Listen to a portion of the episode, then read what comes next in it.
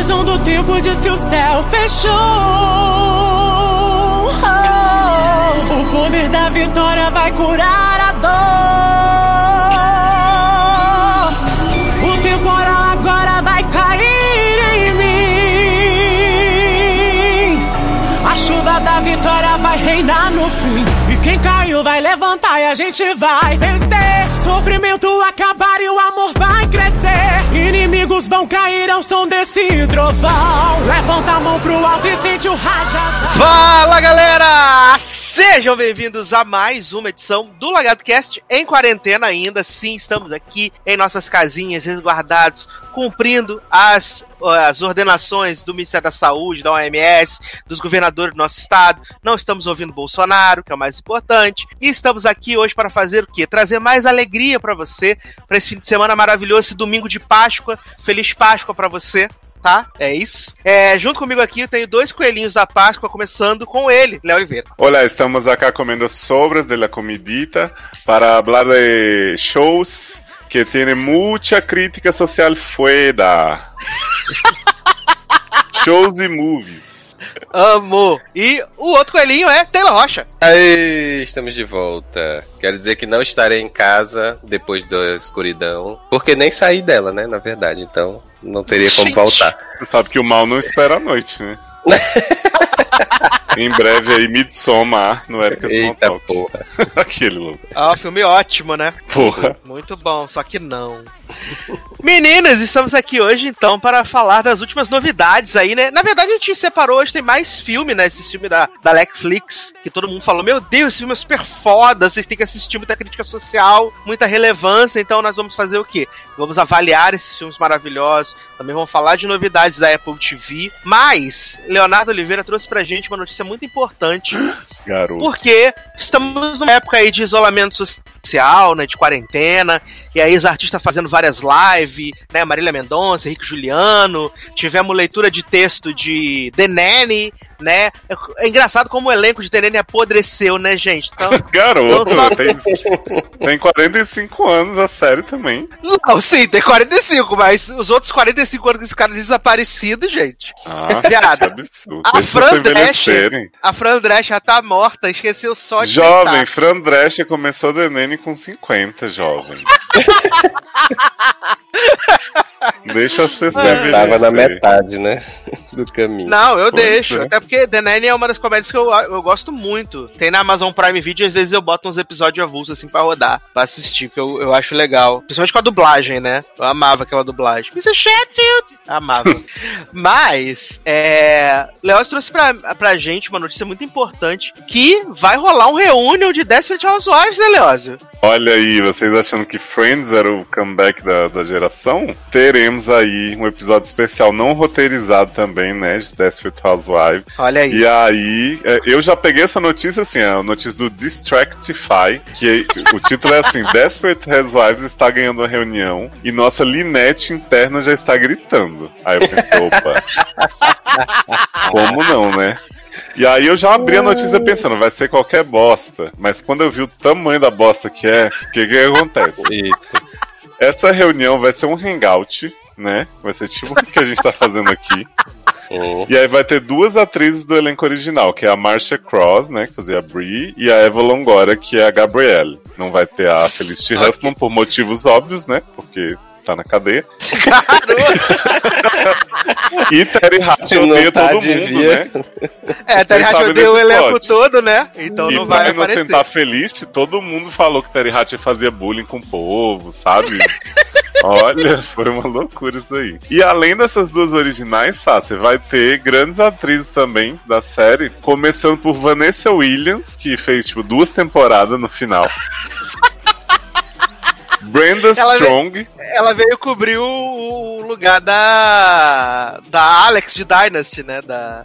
Sim. Ela ficou no exatamente. lugar da Iri. Exato. Aí vai ter Brenda Strong, que é a morta mais querida do Brasil, né? Que Mary Ah, Alice. Adoro, Mary Alice. E uma atriz que eu nem lembrava que tava na série, que era Dana Delany. Viado, você respeite Dona Delane.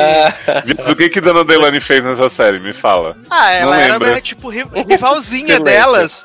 Mas foi Ah. poucas temporadas também. Deve ter sido uma Ela- temporada. Acho que foi umas duas também, mais pro final. Porque, Foi ó, depois, eu, daquela, foi depois daquela virada ali de cinco anos. que eu me lembro, né, de personagens importantes. Era Alfred, que entrou na segunda temporada pra lamber os dedos, né? Que era o mistério da segunda temporada. Na sexta teve a irmã do Joey, a Drea de Matteo, que era mãe do Mary, Bomir Choff. Uhum. E só, né? Porque Dana Delany, who cares? Garoto, não fala assim com Dona Delane, não. eu aposto que. Dana Delany vai estar lá pra poder falar de Body of Proof, maior sucesso da, da TV. Ó, a americana. Dana, De, a Dana Delane, ela entrou na quarta temporada. Ela era a Catherine Mayfair. E ela ficou até o final da série, tá? Olha, tô chocado. Mas o melhor, Sácia, dessa notícia é que esse hangout onde elas vão se encontrar vai ser pra elas falarem da vida pessoal delas, tipo assim, ai, tô Oi? Aqui cuidando da casa, não sei o quê. E elas vão falar como elas imaginariam que as personagens estão, tipo, tantos anos depois. Que bosta, hein? Né? Quem não quer? Meu. Deus, acho que é tudo que as pessoas estavam esperando, né?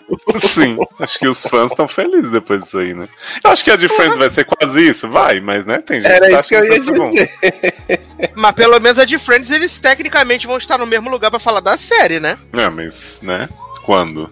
Agora, quando acabar a quarentena, né, gente? Hum. Até porque o pessoal de Friends vai ganhar 3 milhões pra fazer um negocinho de uma hora, né? Olha, ganhar 3 milhões pra você sentar na cadeira do Jô, falar da vida, vou te contar. Não vai nem decorar texto esses bosta. Tá? 3 milhões, não é qualquer coisinha, não. 3 É. milhões. E você acha que os Desperate vão ganhar quanto pra fazer? Nada. Uma coxinha e um guaravita. Mídia espontânea, né? É, até porque ninguém tá fazendo nada mesmo, não tem ninguém empregada, né? Olha. Ah, não tá, né? Se a gente for parar pra olhar. Márcia Cross. A Nunca Vanessa mais tava em Manicures, né? ver manicures. Não era a série das Manicure? Não, em Klaus ela não tá não, menino. Quem que tá? Klaus é a... Ai, meu Deus. É a Ruivinha. É a Ruivinha Dona que Delane? tava... Não, menino. Ah, é Ah, não, a tô- mulher do, do Michael Emerson, né? Isso, isso. Piada, eu tinha certeza que Vanessa tava em Klaus. Não, quem faz Klaus é Nice Nash. Hum. Ah, Ó, Márcia fe- fez só Quântico, depois que acabou Desperate Housewives, grande sucesso. Porra! Terry Racha fez Super Grelo, né? Eva Longoria fez Uhum. Dora Aventureira. Dora Aventureira e produziu a grande série Grande Hotel, né? Superstore. Ela fez aquela telenovela também, não foi não? Telenovela. Fez, Isso. Era essa que eu tava Exato. confundindo Superstore. Hum. É, produziu Devil's Mates também, grande cristal da TV. Sim. É, a Dana Delane fez Body of Proof que foi cancelada, amaldiçoou o horário. Uhum. Agora fez. Agora fez The Code, né? Aquela série maravilhosa do CBS dos, dos advogados do exército, maravilhosa, que ninguém Opa. assistiu. A Felicity Huffman foi presa. Ah, mas É. Felicia Fan trabalhou bastante antes disso, né? Que ela fez Horas que Condenam, fez American Crime. Ela foi indicada ao Oscar por Transamérica, né? Sim, que ela mostrava o, o pinto. É, mas aí eu não lembro se ela, acho que ela tava fazendo Desperate Housewives ainda nessa época de Transamérica, Sabe? né? Então, então acho que não conta. Agora, por exemplo, podia ter Sônia Braga. Ca- podia ter a aquela outra que tinha também a Isabela, como é que é? Hã? Os Solintos. Não, tinha. Não, tinha Sônia Braga, em Dona de Casa Desesperada, grande Ah, cristal. sim, era. Tinha Samantha. Isadora Ribeiro, lembrei. Olha. Lembrei, Isadora Não tinha Ribeiro. Samantha também? Não. Não, Emanuele? tinha, Não. tinha Franciele Freduzetti. Ah, Era, exatamente. adoro. Tinha a Escravizaura também. Ai, gente, Escravizaura. escravizaram como, como Susan. Eu amo. Escravizada da série Hatcher. Esse é o reunion que todo mundo queria ver e não fizeram. Pois é, gente. Quem que era Brie? Brie era. Ah, era uma, uma menina que ela faz, fazia várias novelas do SBT. Eu tô abrindo aqui agora a Wikipedia, que a gente precisa dar essa informação pro povo. Ela fazia Olha. várias novelas no Ó, SBT. Ela... Elenco: Sônia Braga como Alice Monteiro, Lucélia Uhum. Santos como Suzana Maier, Adoro. Franciele Fredu como Gabriela Solis, Tereza Seiblitz como Lígia Salgado. É. Tereza Seiblitz, viado. Tereza Silence. A Isadora Ribeiro como Vera Marques. Mar- Vera Marques de Loyola. Viado, o, o jardineiro dessa série era Irã Malfitano, com 47 anos. É, olha aí. Essa série Olha. passou a temporada inteira, Sassi? Passou uma temporada inteira. Tem um box de DVD, viado. Nossa, será que a gente Sério? acha isso pra baixar? Eu acho que sim. Eu acho que tem. Vale um logado comentando, hein? Olha, se achar a temporada inteira, a gente grava. Fica aí a dica. Olha aí. Fica o desafio. Se Então você. valeu, gente. Seriadores.com.br, vocês escutam. Se vocês acharem a temporada completa de Donas de Casa Desesperadas, a gente vai fazer um programa falando, pelo menos um bloco falando sobre essa maravilhosa crocância aí, tá? Acho que é, acho que é justo. É, falando em crocâncias, eu não sei se vocês viram que essa semana saiu o trailer da grande série que vem aí agora na ABC a partir dessa semana, a partir de amanhã, segunda-feira, Hum, que é The Baker and the Beauty. não Né? Oi? The Baker and the Beauty, a série protagonizada pela primeira Crystal de Dynasty, né? Que saiu de Dynasty pra poder fazer essa série agora, maravilhosa. Ah, Ah, tá. sereia? Sim, Amo essa mulher, vou ver. e ela vai, vai ter essa grande série aí de que ela é uma confeiteira super famosa, né? Que- Uhum. Não, minto. Ela é uma confeiteira que vai se apaixonar por um ator de novelas. E aí vai ter esse relacionamento incrível. Que plot bom. Aí isso Gente, e é essa a história. Acabou aí. Ô, Saz, mas você Oh. falou É, de Dynasty. que é- eu- você falou de Dynasty, eu queria trazer em primeira mão aqui também uma notícia que o Henrique me passou: que Dynasty foi renovada pra sétima temporada CW. Não, gente. Olha. Assim, a gente acha que foi um erro de digitação do site, mas tá lá, Seventh Season. Aí eu fiquei, gente. Leózio me mandou essa notícia. E aí eu automaticamente entrei em todos os veículos pra procurar, né? Eu falei, Leózio, não tem essa notícia. Não tem. É porque eu acho, Léo, que foi o seguinte: quando teve essa última renovação da CW, eles renovaram Dynasty e mais sete séries. Então, acho que Ah, entendi. Pode ser. Entendeu? Porque eu fiquei Aí pensando, ficou- gente, não vai ter mais personagem pra Fallon fazer.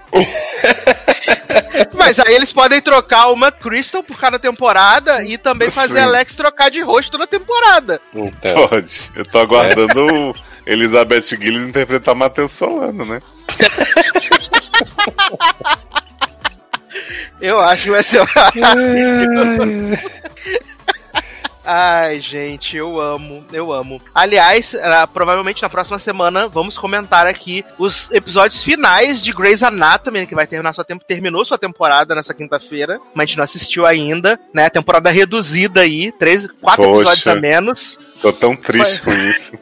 Pra gente poder saber o que aconteceu com o Baby Richard, né? Uhum. Porque E saber de quem é homem- o filho de Amélia, né? Porque eu amo, eu amo de verdade que esse homem, em dois episódios, ele ficou esclerosado do nada, né? Ele tava bem, de repente ele começou com streamlink, de repente tava tendo alucinação e de repente ficou completamente esclerosado. Em três eu acho que- episódios. Eu acho que foi tão constante quanto a bissexualidade de Ted, né? Que não foi revelada. Não, esse episódio da bissexualidade de Ted eu achei um pouco. Você achou? Falei, gente, Crista, por favor, para, que tá ficando feio. Para, Crista, que você não tá se ajudando, tá ficando ruim pra você. Viado. Mas esses dias eu fiz o Henrique assistir o musical, né? De Grey's. Porra. Amo. E aí ele falou assim: e você fala que isso tava bom? Então, tipo, Grey's hoje, né? Aí eu falei, não, isso já tava ruim, mas é que, né, chegamos a novos meios de piorar ainda. Porque teve musical de novo, né, nessa temporada também. Sim, exatamente. Olha, praticamente Zoe e Extraordinary Playlist. Pois é, que é muito melhor, né? Ai, ai, maravilhoso. Mas, Leozinho, que belíssima canção, então vamos tocar para, para terminar esse bloco de amenidades e entrar na nossa pauta. Gente, foi muito cedo, né, essa escolha. É, Eu posso repetir o cantor? Claro, tá bem. Então vou pedir novamente Fim de Semana, né, The Weeknd, que é outra música dele que eu estou viciadíssimo, que é In Your Eyes. Olha aí. Então vamos tocar fim de semana e a gente já volta.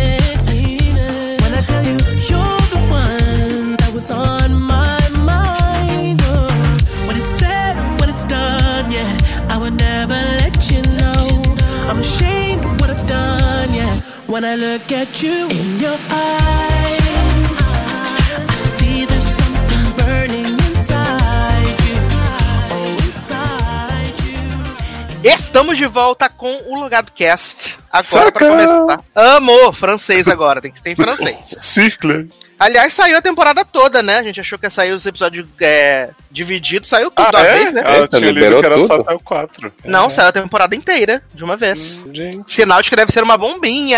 Então, né? Mas, né, vou fingir, vou fingir normalidade. Cara. Mas vamos, vamos começar aqui nossa o país que te acolheu tão bem. Ai, me acolheu tão bem que quase me deixou preso lá pra sempre, né? Não deixou eu Né? sair Ele mais. queria ficar com você. Uhum. Ai, ai. Mas vamos começar então aqui nessa pautinha, né? Que tá recheada de filmes incríveis da Netflix. Eu, eu vou falar rapidamente de um que Leandro assistiu, mas ele não conseguiu estar aqui na gravação, então eu vou só representar aqui, porque eu vi algumas pessoas falando muito bem desse filme, que é o Lost Girls, Os Crimes de Long Island. Que eu, Eu vi adoro essa falando. série Lost Girl da Sucubus. Era da Sucubus, não era? Da Sapatão, que comia Era. energia sexual. Não era um rolê desse? Que era na Mara do Big Brother protagonizava. Adoro na Mara do Big Brother. não, não posso, não posso fazer isso com essa mulher, não, que ela é a rainha da sapatão, né? A... Como que é o nome, gente, dessa mulher? É Ana Silk. Ana que adoro. Ana Mara Silk. Aí o que, que acontece? O pessoal tava falando muito bem desse filme, que era maravilhoso, intrigante, baseado numa história real. Eu falei, gente, vou assistir, né? Porque que eu falei com o Leoz hoje mais cedo. Que eu voltei a trabalhar, então, tipo, eu tô ficando muito tempo com a cara no computador. Então, quando eu desligo o computador das coisas do trabalho, eu procuro assistir alguma coisa na televisão, né? Pra dar uma, uma variada. Aí eu fui assistir esse filme do, do Lost Girls, que é baseado numa história real, de. Ele é de. é, a história aconteceu em 2013, que tem uma chamada pra polícia de uma menina que tá sendo perseguida, e aí. Essa menina desaparece e a mãe dela começa a, tipo, ficar em cima da polícia para tentar encontrar a filha. Por causa desse desaparecimento, eles descobrem o corpo de três meninas que estavam enterradas num bairro de, num, num bairro de luxo de Long Island. E aí o filme ele vai explorando essas investigações e como a mãe da menina, a mãe da menina principal, que é a personagem da Amy Ryan, que o pessoal ficou destacando, Amy Ryan, grande atriz. E eu nunca vi essa mulher mais fazer nada na vida dela, não faço ideia do que ela, que ela faz, né? Mas falaram que é a grande atriz, eu falei, ok.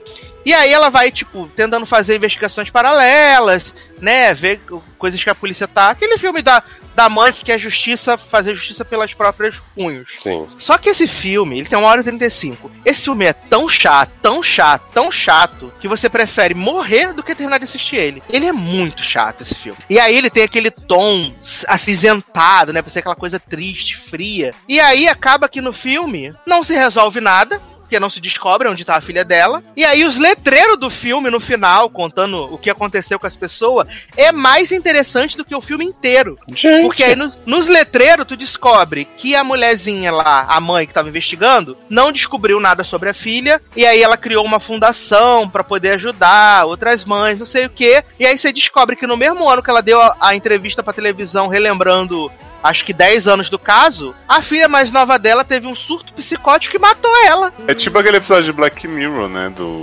tablet. Isso! Isso, exatamente. e assim, é de verdade. Eu fui com o coração super aberto, né? Foi assim. Mas esse filme é muito chato. É muito chato, Leoz. É uma hora e 35 que parece que leva um 7 pra acabar. Mas quem te falou bem disso? Eu não vi nada sobre esse filme. Porque dos outros que a gente vai falar, eu até ouvi bastante, mas esse aí eu né? não fazia Esse aí. nem a ideia do que era. Vi Foi nas, Leandro. redes, vi nas redes sociais. Não, Leandro assistiu depois de mim e achou a mesma coisa. Achou o filme em Su também. Mas assim, não assiste esse negócio, não. Vale a pena, não. Vale a pena, não. É baseado em caso real, mas é chato. É ruim. O bom é que a gente ia ver, né? Uhum, Aí agora ele né? tá falando, não Agora- assiste não, por favor. Mas nem quando eu pedi pra assistir, eu também não tinha assistido ainda. É, Sim. Entendeu? Exato. Quando eu que eu pedi pra assistir. Aí, o filme de Tarage, que eu assisti sozinho, ninguém assistiu, do Café e Carim, Uhum. dá de mil a zero nesse filme. É uma comédia pastelona das mais ridículas do mundo, mas muito melhor que esse filme. Muito melhor, muito melhor. Mas tem cookie? Tem cookie. Cookie é bom, né? Cookie é bom, todo mundo Tem gosta, cookie. né? Cookie e café, né? Sim. Até porque a Tarage, ela tá naquele modo de que ela não interpreta mais nada, né? Ela tá fazendo É. a Cookie em todos os papéis, então... Então, Aqui não é nada diferente, ela faz o, o papel. Mas o molequinho que faz o Karim, ele é muito bom, ele é muito carismático. O Ed Helms, o Léo Ele é assim, carismático, né? Cara, Ah, Meu Deus do olha. céu! Olha, pode entrar, casal Alberto? Pode entrar, pode entrar. Olha, não, porque o Leoz falou assim: ah, nem, tenho preguiça de Ed, Ed, Ed Helms. E eu também tenho muita preguiça, mas eu fui assistir por Talage P. Hanson, né? Que tudo que essa mulher faz, por pior que seja, eu assisto, né? Eu assisti aquele filme dela que, do, que ouve os pensamentos dos homens, aquele Eita, que ela é. que ela é o John Wick feminino, né? Proud Mary. Tudo que ela faz eu assisto, mesmo sendo uma merda. E esse filme do Carinho, ele é bem ruim, mas o menino é muito carismático. Esse vale assistir. Assim, tá em casa na quarentena, tá fazendo nada, coçando o saco, pode assistir que é legal. Esse é divertido. Então agora a gente vai falar do filme filosófico, né? Que tá mexendo com as pessoas, falando que é o maior filme do ano, Parasita que se cuide, porque tem muitas metáforas, muita coisa crítica social foda, que é O Poço Ei, né? Esse filme espanhol aí, incrível, maravilhoso, né? Um, Que as pessoas filme tão se- totalmente estragado pelo hype, né? Que as pessoas estão se rasgando inteira, tirando pelo do cu com pinça, falando que é a coisa mais incrível que eles assistiram na vida dele. E eu queria que Leózio trouxesse a sinopse pra gente desse filme maravilhoso. Jovem, por que que você vai fazer isso comigo? O bichinho tá sem energia, não comeu. Não, é, né? Chegou, você tava no nível 137. É o seguinte, o Poço, ele trata de um homem que escolhe estar dentro desse local, dessa prisão, né, que é o Poço. Mas logo a gente descobre que nessa prisão tem gente que tá realmente lá porque cometeu crimes, enfim, por N motivos. Só que essa estrutura é a seguinte, as pessoas estão divididas em níveis, e aí tem um buraco no meio, por onde desce sempre, todos os dias, lá do nível zero, né, que é a cozinha, até os níveis mais baixos, que a gente não sabe a princípio quais são, desce uma mesa com várias iguarias que as pessoas devem comer em dois minutos. Então o que, que acontece? Quem tá no primeiro nível, maravilha, uhul, vamos comer muito, né? E aí vai descendo, a galera tem que comer restos, às vezes não tem mais nada, as pessoas passam fome por dias e tal. E aí, de tempos em tempos, acho que é um mês, né? Essas Um pessoas mês. são trocadas de nível no poço. E aí a gente conhece esse protagonista descobrindo essa furada em que ele se meteu, né? Por vontade própria, com o seu roommate da vez, que é o velho poeta que carrega a faca com ele mesmo. Importante dizer que cada pessoa leva um objeto pessoal, né, pra dentro do poço. E aí Exato. esse velho muito espertamente levou a faca molada, que ele sofreu bullying por causa dela, porque Óbvio. tinha outra. né? Levou a, a guiça. Aquela, tinha aquela, lembra aquela faca que tinha na Polishop? Que não percebeu? Sim! que a faca não cortava a minha calça, né? Exato! Mas assim, meninos, é... primeiras impressões desse filme. Assim, no geral, antes de entrar nos pormenores, eu, eu achei o filme legal. Eu não achei o filme horrível, meu Deus, que tragédia. Mas pra mim, ele também tá muito longe de ser essa coisa incrível de explodir cabeça que as pessoas estavam falando. Eu acho que ele é um filme bem legal, ele é bem feito. As atuações são boas, ele tem umas coisas legais nessa construção do, do- do- da coisa de quem tá em cima, quem tá embaixo. Ele fala muito bem dessa questão da desigualdade, isso é, isso é bem legal. Mas pra mim ele não é essa, esse creme de la creme que as pessoas estão vendendo aí por aí, não, gente, de verdade. Ah, eu, eu acho, eu, é como eu falei, eu acho que pra mim o que estragou muito do filme foi o hype que teve em cima dele, né? E assim, algumas coisas que eu li antes de ver o filme. Eu acho que isso pra mim estragou bastante, porque tipo, essas mensagens, porque o filme assim não é nada sutil, né? Então assim, as mensagens que ele quer passar de questão de desigualdade, luta de classe, essas coisas e tal, né? É assim, bem na sua cara mesmo, ele esfrega na sua cara essas, essas histórias. E aí assim, né, se você vai assistir um filme que já não é sutil, e aí é, você já ouviu muita coisa a respeito do filme, então você acaba não descobrindo nada enquanto assiste o filme, né? Então, assim, Pra mim, acho que foi isso que estragou. E aí, por isso que eu achei, assim, o filme mediano, né? Não achei... Não consegui achar bom, porque eu achei que não consegui descobrir nada, assim, de novo do filme. É, eu achei. O, o Henrique viu esse filme primeiro, me contou, e depois fez questão que eu fosse vendo com os pulinhos providenciais. Então, assim, o filme passou muito mais rápido pra mim. Porque ele me contava as partes chatas e a gente ia porque interessava, né? Então, pra mim, super valeu por isso. Mas o problema que eu tenho com ele é assim: eu gosto da crítica, da questão de, ó, tem comida pra todo mundo, e se as pessoas aprenderem a dividir, dá tudo certo, né? Chega nas camadas mais baixas. As meninas, né, já diziam. Motivo todo mundo já conhece, de cima sobe, de baixo desce. Mas assim, eu acho o final dele muito horrível, a gente vai chegar lá, porque é mega conceitual, cria a sua conclusão. E eu acho que ele, tipo, não poderia existir só pela crítica, assim, porque, tipo, eu adoraria saber o que é, que é o poço realmente, por que, que alguém seria idiota a ponto de se enfiar lá por conta própria, o que que se fala na mídia sobre o poço. É um pouco o que eu acho de Westworld, sabe? Tipo, esse mundo tem muitas possibilidades que a obra não mostra pra mim, e aí eu fico, tipo, pensando, tá, mas por que que você criou esse lugar? É só pra fazer a crítica? Tipo, só pra dizer que a humanidade é podre, não pensa no outro, sabe? Tipo, eu acho justo você tratar isso, mas eu acharia muito melhor se tivesse primeiro uma, uma forma de sair daquilo, porque eles ficam, né, o tempo todo, não sei o que é a mensagem, a pana, como é? Panacota é a Panacota. mensagem. É, Panacota Panacota Panacota é é a a mensagem. É. E aí no fim, tipo, e aí tem teorias de que a panacota chegou, mas as pessoas achavam que ninguém comeu porque, era, porque tinha cabelo. Sendo que, né, tem coisa muito pior naquela comida ali pra cozinha achar isso. E, tipo, sei lá, eu acho que teria como esse filme ser muito bom do jeito que ele é, com um final um pouquinho melhor e explicar um pouquinho melhor a, a dinâmica e o que que essas pessoas realmente poderiam fazer. Qual é o propósito do experimento social do poço, né? Porque do jeito que bota lá é tipo assim, eu criei uma coisa aqui que é muito intrigante, mas ela só é intrigante porque nem eu sei o que é. Sim, exatamente. E, e acaba ficando muito, muito em aberto essa questão, porque a gente sabe que o, o protagonista, ele no caso dele, ele entrou lá porque ele quis participar desse experimento para deixar de fumar e ganhar o tal do certificado que a gente não sabe o que é. Mas as outras pessoas que estavam lá, no caso, elas estavam em geral cumprindo, pagando por crimes, né? O, o, o velhinho tava lá por causa disso, o negão.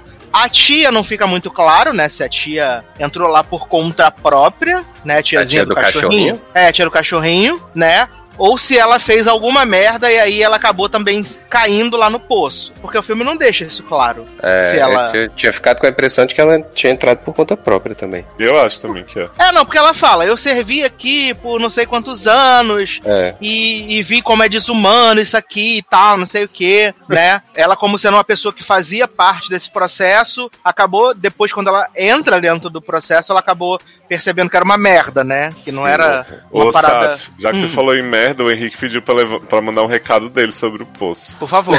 Ele colocou assim, abre aspas, o poço é uma bosta.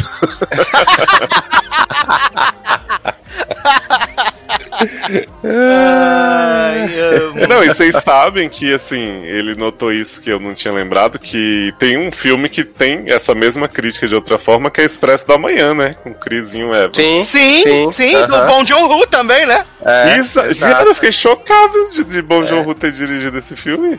Tá É do Bom de Horror.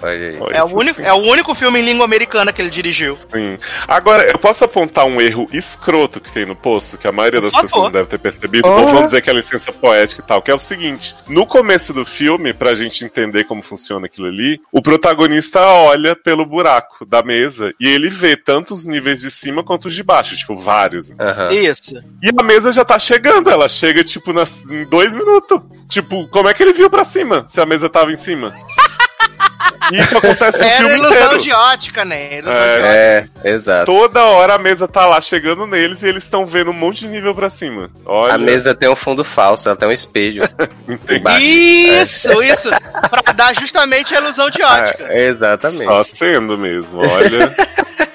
Jovem, eu acho pior é pensar na dinâmica que é pra mover essas pessoas tudo de mês em mês. Ah, Pra um nível diferente. É, realmente deve ser trabalhoso. Né? 666 pessoas, né? Sim. Não, e sabe o que eu não entendi? Tipo assim, aparentemente todos os níveis são vigiados, tem câmera e tal, né? Porque. Não, né? Então, sim, porque se eles ficam com a maçã no bolso, eles começam a queimar a pessoa. Como é que eles Exato, sabem é, disso? Verdade. É, por esse lado pode ser. Não, porque a outra, né, fica pulando de andar em andar. Exatamente, porque, tipo, essa mulher que tá procurando a filha, né? Me parece que, tipo assim, as pessoas do posto estão nem aí se ela tá descendo, ela só não pode subir, né? E aí ela sai matando geral, beleza. E tanto quanto, né, o protagonista e o cara mais tarde tem a ideia, vamos obrigar as pessoas a dividir a ração e tal, e sai ameaçando, sai matando um monte de gente, que aliás, né, muito pacífico. É tipo assim, o povo do posto tá foda-se, vou conseguir mais gente ou vou ter mais comida pra menos gente, né, pelo visto. Aham. Porque, É, porque cara, não a faz titia sentido fica a lá lógica. tentando, né? Aham. A, a titia fica tentando. É só tô montando aqui duas porções pra vocês, tá bom? Vocês comem e deixa passar, por favor. Uhum.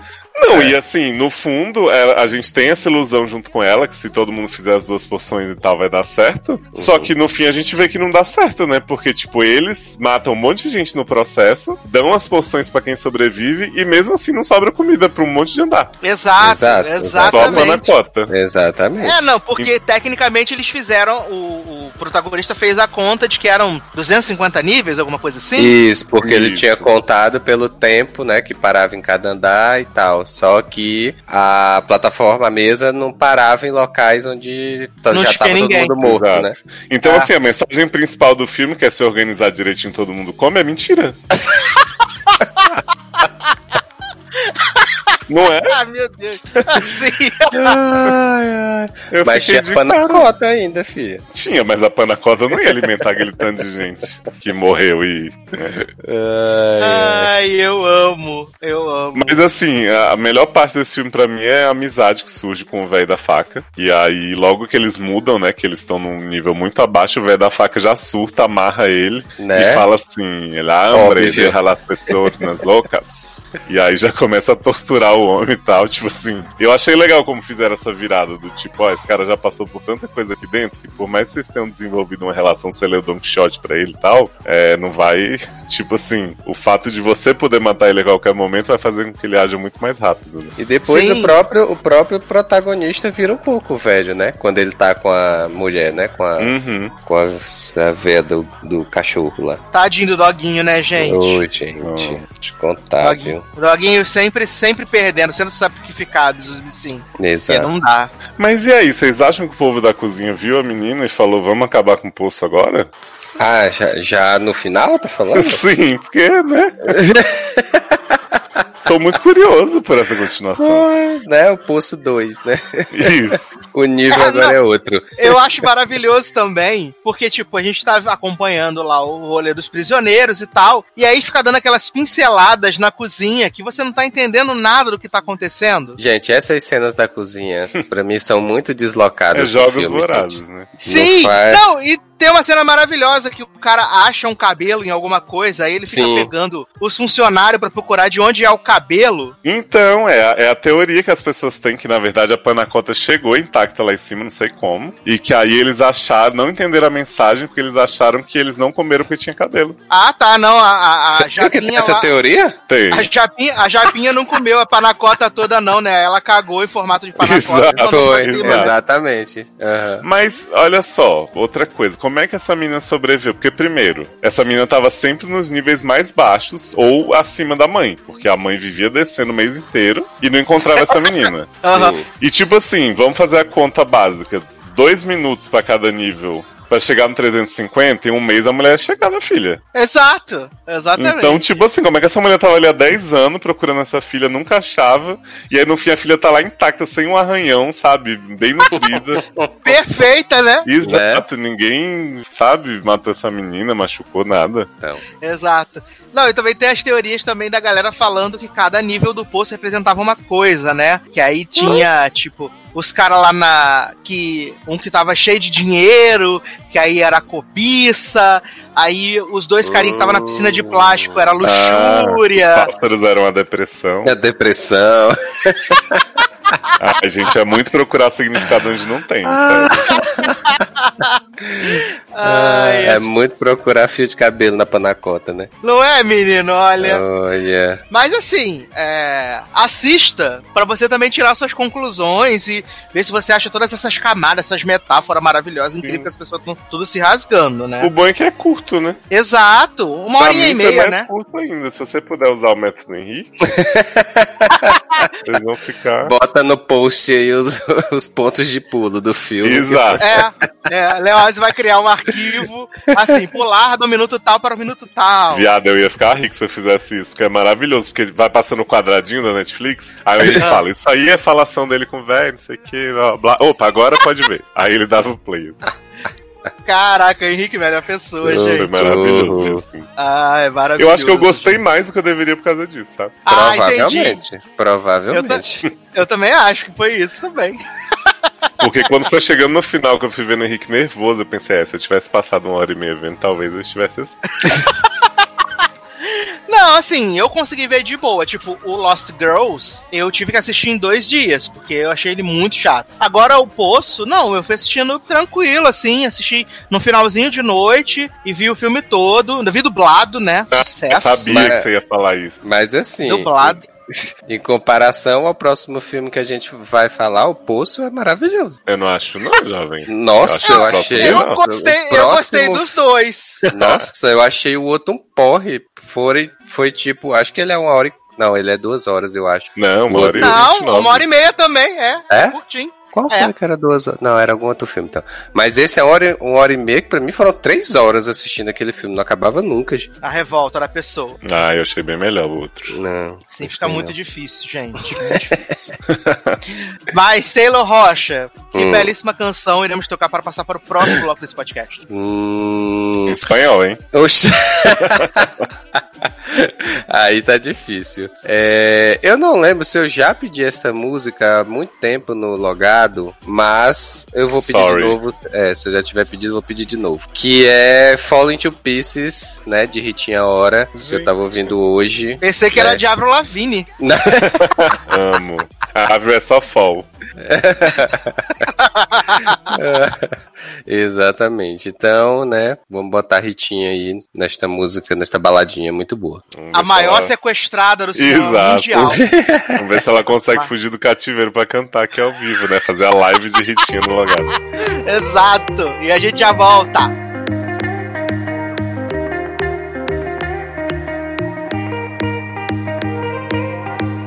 You say come, I go. When I'm high, you're low, low. Taking shots on the front line. Not out of love, but we out of time. You're such a fool, but so am I.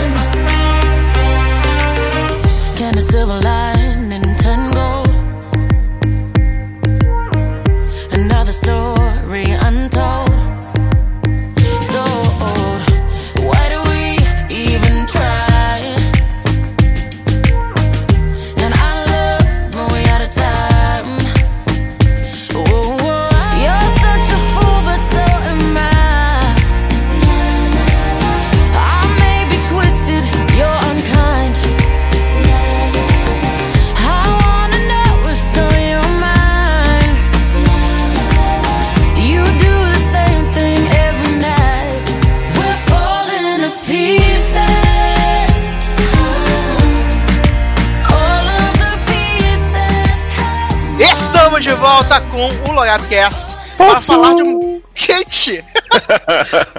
ai, ai. Vamos fazer o concurso do falsete então. Vai. É. Vamos fazer o concurso do falsete agora aqui então. Que Le- Não, por Leo- favor. Ó o medo! Ó o medo, Leócio!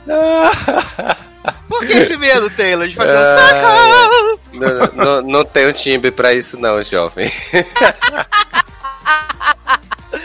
Ai, ai. Mas já que não vai ter concurso do falsete, então, vamos falar agora então de uma série que todos nós ficamos surpresos, né? Na última semana, ao descobrir que os outros também estavam assistindo, que tava todo mundo quietinho ali, ninguém falava nada, não sei o quê, mas descobrimos que todos os caras de pau estão assistindo a terceira temporada de Westworld, né? Essa grande Todos os série. a caras nova- de pau, não, filho. Eu nunca falei que não ia assistir a terceira temporada, não. a eu falei, mas Thrones. assim como Dolls e Aaron Paul, eu não tenho controle dos meus atos. Eu tô num relacionamento que me obriga a ver isso.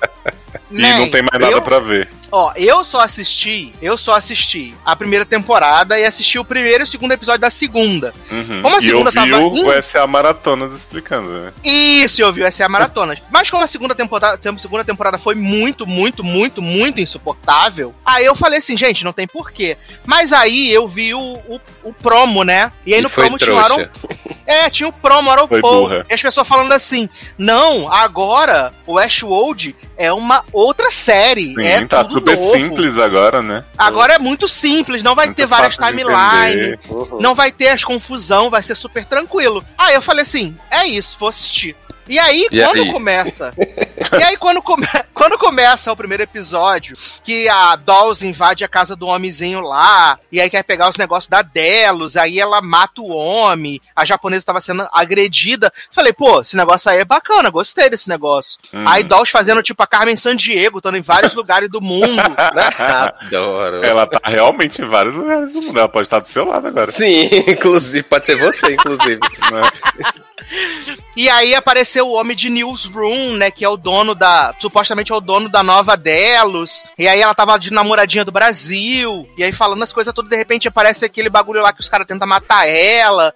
E aí aparece Aaron Paul. Eu falei, gente, ok, né? Show. Aí, de repente, segundo episódio, o Old, né? Rodrigo Santoro, Maeve, Uhum. O escritor, né, das, Sim. das narrativas. escritor da narrativa, Bernard, sempre aquele personagem muito importante, muito relevante, né? E, e, assim, eu acho que o grande twist desses primeiros episódios foi saber que o Hemsworth, gordo, né? O gordo Hemsworth, é também um host, né? E- Que surpresa, hein, gente? Nem falaram várias vezes isso durante a série. Então, né? É, o, o grande plot twist foi o crossover com Game of Thrones, né? Foi. ah, verdade! A gente descobriu que ficou uma merda a série porque o parque tava, né, sob o ataque dos robôs e aí ficou aquilo, aquela narrativa louca. Ah, tudo justificado agora. Ai, ai. Mas assim, eu só assisti até a metade do terceiro episódio. Ah. Mas o Leózio me deu, me deu uns highlightzinho. Me deu uns highlights, porque apareceu o novo vilão, né? Vincent Cassel. Uhum. que pegou lá e bloqueou os poderes de Maeve, né? Maeve tentou matar ele, mas ele falou assim: Ah, pensou que eu ia fazer igual Anthony Hopkins e deixar você me matar? Não vou deixar, não sou trouxa. E tem lá a nova, a nova Machine, né? Roboão, que parece que prevê o futuro das Roboão. pessoas, né? Roboão, né? Exa é, parece, né? Pelo menos, né? É o que tá mostrando. Mas, eu, assim, né? Essa terceira temporada eu tô, eu tô assistindo de boa, sabe? Assim, não. Acho que ainda tem algumas coisas que eles complicam a explicação, às vezes sem necessidade e tal. Mas eu acho que tá mais tranquilo de assistir, assim. Eu acho que. É as ideias eu acho que estão um pouco menos bagunçadas do que a segunda temporada, né? Pode ser só impressão de início desses quatro, três, quatro episódios, né, iniciais, mas e, e assim eles estão fazendo essa estrutura de focar num personagem, né, por episódio, assim, pra... Porra, revolucionando a TV, né? Não, porra, né? Nunca Nunca na antes. história desse país. E aí, assim, é, tem, tem altos e baixos nessa história, porque, tipo, o episódio da, da Tessa Thompson pra mim foi o mais fraco até agora. Nossa, jovem, tantos dilemas, né? Nossa, porra. Será que eu sou um predador por Será- viver dentro de um predador? Será que eu sou? Será quem eu sou, né? Que nem eu sei quem eu sou na Sim. história, né? E, E, e tipo, afinal, já descobrimos quem, quem é Tessinha? Já, Ah, garota. no quarto episódio. No, o quarto episódio, pra mim, é o, é o melhor da temporada, assim. Eu achei. Jovem. É loucura, mas eu comprei a loucura e pra mim foi super de boa. Gente, Porque quando, é- quando terminou a segunda, Doll saiu do parque vestida de Tessa Thompson, né? Sim. E aí, na, na última cena, tem, tem, te- tem, tem Dolls vestida de Dolls de novo, e Bernard desaparece, e aí depois acaba a temporada e volta nessa maluquice toda, que Bernard tá lá no, no fim do mundo fingindo que é açougueiro, né, né? virou o Magneto, né? O Magneto. E aí, te- tava Dolls fazendo as missões pelo mundo, né? Onde estará Carmen Sandiego. E aí, Tessinha não tava aparecendo até no começo do terceiro episódio. Que Dolls fala assim: só confio em você. É, pra você resolver esse negócio aí, somos né? Senta aqui no meu colinho Uhum. tal. Isso, pega a balinha no meu bolsinho. Sim. E aí, Tessa vai lá pra Delos, aí fica lá, tipo, pensando na morte da bezerra. Sassi, antes da gente falar, eu queria que você dissesse quais são os seus palpites de quem é Tessa Thompson. pra ver se você tem como chegar perto da resposta maravilhosa que eles deram. Porque Assim, eu tive dois palpites. Eu pensei primeiro, eu e Henrique, a gente pensou que fosse a Clementine, né? Que é a amiga da É, Vivi, também achei que fosse do lado Clementine. do Dolls. Uhum. E que talvez pra mim era muito improvável, porque ele tava lá dentro da tela do Windows, né? Do final feliz dos robôs, pudesse ser o Ted. Uhum. Aham. Daí, que- quem que você acha que pode ser mais? A gente eu fico pensando que poderia ser Clementine, mas Clementine era, tipo, parcerona da Maeve. E a Maeve não gostava de Dolls. É, Então- Maeve, Maeve não, tem, não tem opinião sobre Dolls, a verdade é essa, né? A série tá tentando forçar essa rivalidade, mas. Então, né? É, vamos descobrir que, na verdade, Dolls é Rodrigo Santoro, eu acho. Jovem. Em algum momento. Ó, Você cara, quer que a gente conte? É, pode contar, gente, pode contar. Não, conta não. Deixa, Não, de- jovem, deixa, deixa a Sassi assistir. Ah, Aí só falta Conta, descobrir. Só, ah, só falta descobrir que, na verdade, Tessa Thompson é, continua sendo Dolls. será, é Dolls Jovem? conta gotas. Hã? É, sei É. lá. Assim como a Dolls fez um outro corpo pra Tessa Thompson, Ah. às vezes ela pode ter feito lá um, um, um- um hack lá e ter, sei lá, botado um parte dela no pendrive, igual a Charlie. A, a Scarlett Johansson em Lucy, e aí espetou, no, espe- espetou na entrada USB de, de Tessa Thompson. Entendi. Eu só vou te falar uma coisa, viu, Sassi? Se você quer uma coisa bem feita, faça você mesmo. só isso que eu te deixo. Mas assim, Mas aí- de- hum, Mas é pior do que as coisas que Krista faz em Grey's Anatomy. é, é equivalente. Eita porra! Eu É, acho. Então, na- você na verdade, não anda, não anda assistindo é- Grey's, então. Na verdade, então dizer. Tessa é um grupo de WhatsApp, então. Não, é porque assim, eu concordo com o Taylor que a série está mais simples, realmente, tipo, me parece que eles não estão criando um monte de nó pra te surpreender com uma Sim, coisa absurda exato. como foi o fim da segunda temporada. Uhum. Mas, ao mesmo tempo, tipo assim, esse, essa coisa de quem é a Tessa, eles tentaram fazer um mistério, né? Eles ficam botando ela toda hora, quem eu sou, quem eu sou e tal. No quarto episódio, eles fazem uma mega cena reveladora, igual foi Uhum. William Ib, igual foi a Charlotte. E pra mim não funciona nem um pouco, mas ok, assim, tipo, eu acho sem lógica, como tudo em Westworld tem sido sem lógica, mas não me, me ofende. Mas eu acho que a série, ao mesmo tempo, tá tão boba, tá um sci-fi pra criança, meio assim, sabe? Tipo, ah, venda de dados. Estão quer... Todo mundo quer dolls porque tem uma chave na mente dela que vai liberar os dados Uhum. do mundo inteiro, mega evil, que as pessoas querem. E aí esse plot agora, tipo, todo mundo pode ser botado em bola, então não, não importa se é humano ou robô, na verdade, você pode fazer corpo de todo mundo, você pode Sim. fazer mente de todo mundo. Virou The Hundred, assim, só que mal feito, sabe? Porque The Hundred tinha umas trocas de corpo absurdas, mas pelo menos era baseado em algo. E agora. Baseado tipo em fatos assim, reais. Exato. E aí, tipo, fica essa palhaçada de Maeve na simulação, que as pessoas disseram, ficaram muito surpresas com esse episódio. Eu na primeira cena falei, é uma simulação. Assim, não precisava ser muito esperto pra notar. E aí, tipo, vão querer forçar essa guerra da Maeve com a Dolls. Mais uma vez, porque a Maeve quer encontrar a filha dela no mundo feliz. que tá Nossa, fechado ninguém aguenta mais essa filha da Maeve. Nossa, É, cara, então. então. E eu acho, e eu acho que o Westworld tem assim uma coisa que eles tentam focar muito na beleza da série. E eles Sim. e aí eles acabam focando muito nisso e esquecem de roteiro. Né? Sim. Não, a Então- série tá lindíssima, realmente. É. Eu vou dizer que assim, o E que eles estão mostrando do mundo lá fora, exatamente. No Eli, só na água e no sabonete. Eu fico muito impressionado com os visuais. Sim. Só que o roteiro não tem, assim, tipo, não tem mais nada a ver com o começo. Me parece muito que eles planejaram a série pra acabar no massacre do parque e não sabiam o que fazer depois. E agora estão pensando. Aí eles botaram o Aaron Paul, porque é um ator que as pessoas gostam. Se é robô, se não é, tem implante, não tem. As- Não importa, porque Doll já diz que todos os humanos que têm o seu futuro previsto pela máquina do mal são iguais aos robôs, porque eles não têm livre-arbítrio, né? Então tem esse paralelo maravilhoso. E tipo, voltou. Ó, Sassi, pra você se preparar. Quarto episódio tem Mib novamente, tá? Olha aí. Esse grande personagem. Aí, é, Armand, né? Que é Bernard agora. Fica vagando por aí, tipo, ah, não se lembro quem eu sou, agora lembro, agora quero deter dolls, agora não quero, tipo, por motivo nenhum. E eu insisto, gente. Todo mundo sabe como é a cara dessa mulher. Tinha um parque da Disney com ela e ninguém, ah, ninguém acha Dolores, que eu tô no cadê Dolores? Me ajuda a achar Dolores. Caralho, ela tá com o corpo que ela usava antes, viado. Vai atrás. Mas ela agora veste preto, jovem. Ah, Ela Olha, É, agora ela é, ela- agora ela é o Weeb. Se ela É, não tiver de vestidão azul de camponesa, ninguém, sabe que é ela, né? Não, e aí, Sassi, ela vai atrás da Yakuza no quarto episódio Uhum. pra conseguir novas identidades. Exatamente. Caralho, Você não olha. tá entendendo qual que é o lance. Dá os a própria Scarlett Johansson, hein? Sim, mas assim, eu também tô vendo sem sofrer, porque eu acho que eu tô com zero expectativas Porque mesmo. tu fica rindo, né? Não, eu nem rio, porque, não, tipo assim, a série não chega a dar a volta pra mim, pra, tipo, olha que divertida essa bosta que estão fazendo. Mas também não, tipo assim, não acho, meu Deus, que mega tédio que eu tô passando, não. Até porque vão ser só oito, né? Então falta metade aí. Mas assim, apego pelos personagens eu não tenho mais, até porque são todos o mesmo. É, E, e assim, tipo, eu gostaria muito que acabasse agora ou na quarta no máximo, porque, cara, é, vocês sabem que eu criticava muito Game of Thrones, né? Mas. Por mais que. Game of Thrones pra mim fosse penoso, fosse chato e tal, eu via que tinha um desenvolvimento ali. E o Westworld é o eterno, acho que o Taylor até usou essa expressão um dia desse, arrumando as peças. Nunca chega a um.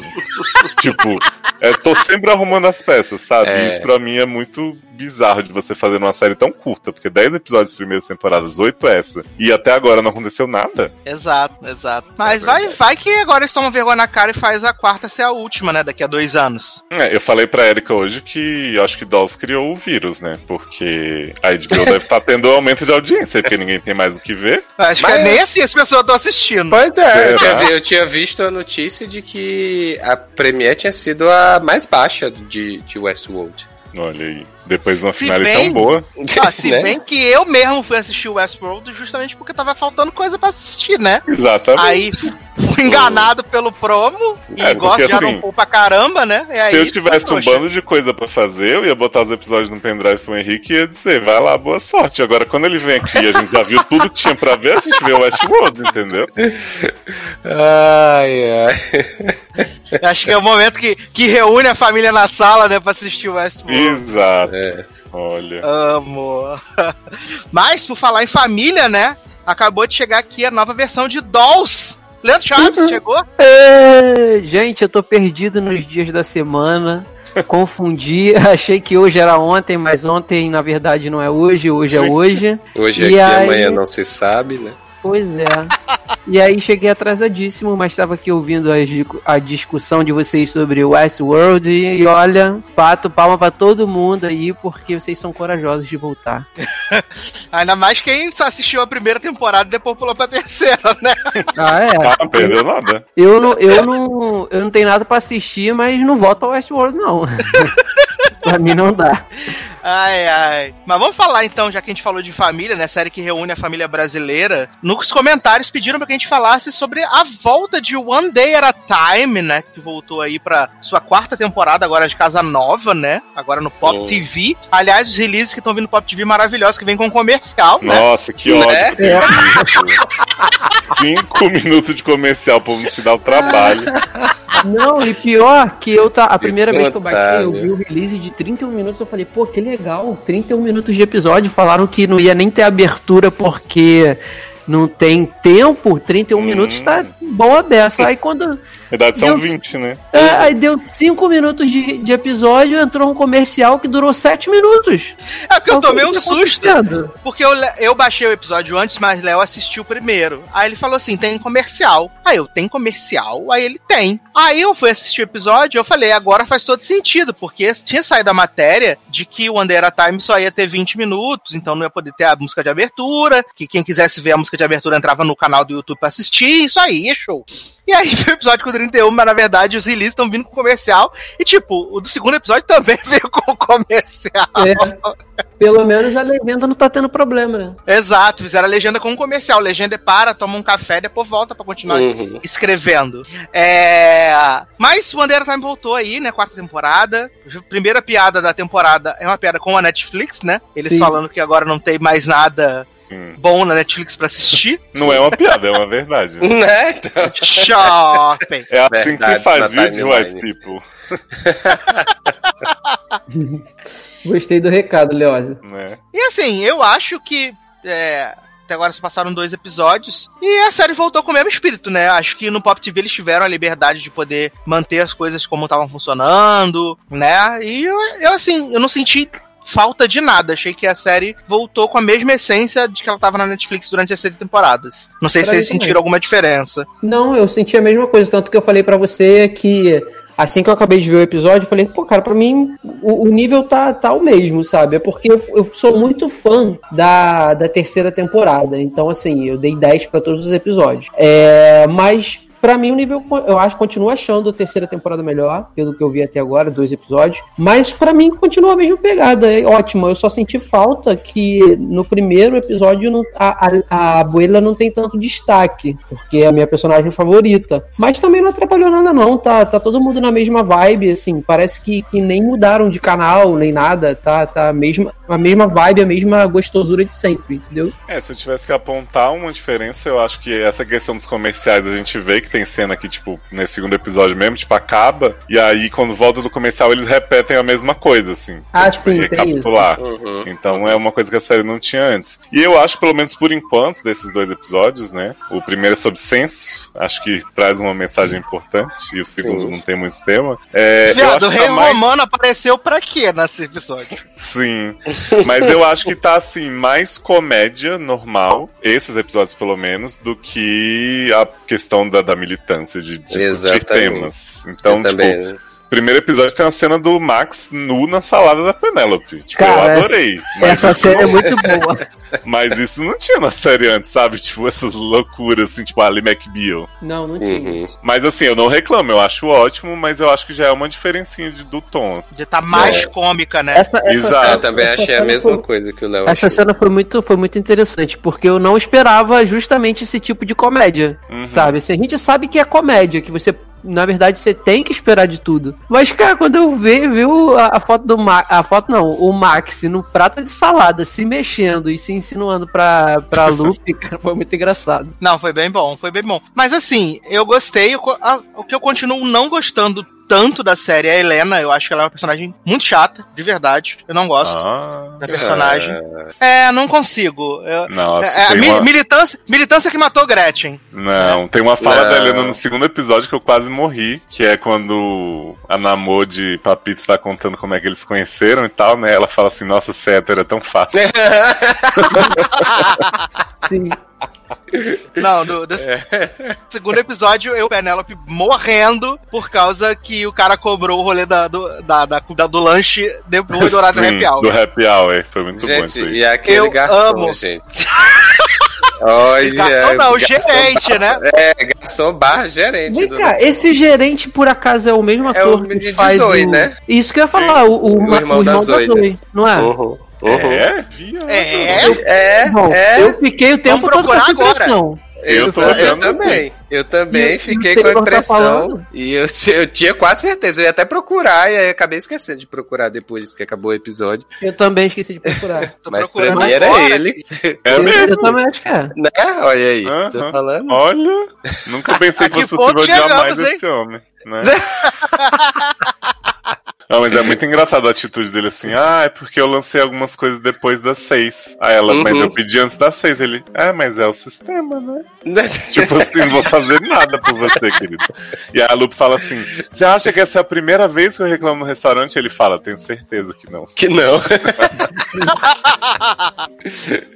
ai, ai. Eu também gostei do, do plot da, da, da Abuela com, com Berkowitz, né? Que ela, a, a Helena precisa levar as pessoas pro, pra cada um no segundo episódio, pra cada um pro seu ponto, né? Pra ela chegar no, lá na, na arena onde vai ter uma batalha. Vai ter jogo online e esportes, não lembro agora se é Fortnite, não lembro o que, que é. E aí ela não pode dirigir sozinha, né? Ela tem que dirigir com um adulto por conta do, do que ela é, tem carteira recém-habilitada. Aí a a abuela vai e fala assim: Já sei, vou resolver seu problema. Aí vai e chama o, o Berkowitz porque ele é, se- é, tipo, é o cara que topa tudo porque é coitado. Fora Eu é, tava Rony. falando, eu tava sozinho no Eu escuro. tava assim- Não, aí depois ele fala assim: e as pessoas que nunca, que sempre falaram que você ficar olhando no celular não faz com que ele toque. Ele toca aqui. Ele, mesmo que demorou 20 anos, olha aí, aconteceu. Eu, Eu adoro acho- quando a. Ah, pode dizer. Não, pode dizer, não. Eu adoro quando a Helena fala assim: Você sabe alguma coisa de esportes? Você entende alguma coisa de esportes? Aí ele fala: Você entende alguma coisa de solidão? E também a, a Abuela implicando com a, com a namorada do, do Papito, gente. Ela, mas você não ama como eu amo. Aí daqui a pouco, do nada, a garota começa a falar espanhol, ela já, ela já Gente, fala bem Ela finalmente é Adorei. alguém que fala espanhol comigo. Né? Ado- Adorei que esse plot foi resolvido, que eu fiquei achando que eles iam esticar um pouco, sei lá, um episódio inteiro, um e-mail e tal, da abuelita com a namorada do Papito, né? Eu E- também. E aí, tipo, já foi na cena seguinte, já tava super de boa, de graças a Deus, superou isso aí. Então, isso aí eu achei legal. Não, eu também achei que ia demorar, mas foi super rápido. Até porque é o gancho do final do primeiro episódio, né? Sim. Ela abrindo, sim. é, ele falando da namorada, ela abrindo É. a cortina. tipo, que que que que que que que que que que E sabe o que, que eu tô muito ansioso pra ver em Bandeira Time? Hum. O Museu dos Álvares, né? Ah, é, Schneider tem, né? Ele que fez é um um andar só apartamento pra no isso. sexto andar com todas as coisas que eles jogam fora. Ai, eu me lembrei da cena dele saindo debaixo do sofá, quase matando ela de Quase matou a Lupe. Depois ela sentou no sofá e o sofá quebrando, cara. Gente, muito bom. Não, ela na Oi. loja de sofá também é É maravilhoso. maravilhoso. Ela é, é- a personagem dela voltou com um, eu acho que com um tom a mais de, de comédia e tá muito boa, cara. Tá muito boa o personagem da Lupe, assim, não tem nada que Viado. reclamar. Eu acho que a ausência que que que não a ausência, mas eu acho que eu senti um pouquinho de diminuição para com a Abuela, mas em compensação eles investiram tanto no personagem da Lupe que, cara, ela tá muito boa. Leózio, Zoila dando em cima de Lupe, que maravilhoso. Viado, esse grupo de apoio cada vez melhor. Zoila pinicando, cantando Button. Maravilhosas. A Zoila desesperada, dando mole pra ela. Olha. Gente, Zoila, por que não arrumar um emprego fixo pra essa mulher, gente? né? Ela é muito boa. Ela é muito boa. Ai, ai, gente. E vem cá, descobriu se era o mesmo ator? É ele. É ele, os meninos falaram. Ah, eu deve ter picotado aqui, não ouvi. Não, maravilhoso, maravilhoso. Mas depois a gente volta pra falar de mais Bandeira Time, né? Porque, felizmente, comédia, né? Não tem muita coisa pra gente falar assim e tal. Sim. Mas, olha que maravilhoso, o Leonardo Oliveira escolha mais uma belíssima canção para passarmos para o próximo podcast. Gente, achei Duas que Leandro vez. a chance de escolher Sorry. É, menino, vou escolher uma canção de uma banda que eu gosto muito. The que eu Weeknd, descobri. né? Não, é Train, que fez uma música aí com a Skylar Grey, que é My Ties. Que Muay Thai? Muay Thai, É Muay Thai. luta, né? música sobre Exato. luta. Aliás, sabe quem lançou música nessa última sexta-feira, Leoz? Hum, Música e clipe, né? Lennon, Stella, mais um amo gente. Rainha Lennon. Maravilhosa. Lennon é a nova Anitta, né? Toda semana. já quero ouvir, já quero ouvir no logado cast. Ai, ai, então vamos tocar. É, Train, que a gente já volta. Looking back at my life, remembering the highlights, thinking how the time flies. I'll be watching sunsets, and I won't have one regret. It's hard to see it at the moment, but in the end, I know that I'll be sipping. My Tai sipping in the middle of the afternoon. Daydream drinking, maybe here's to you. Looks like we made it and we ain't even through. It ain't even two, nothing compares to you. Making memories and some we might recall. Coming from the heart, not the alcohol. Swaying on a hammock, and if we fall, we fall. I'll be sipping my ties, looking back at my life, remembering the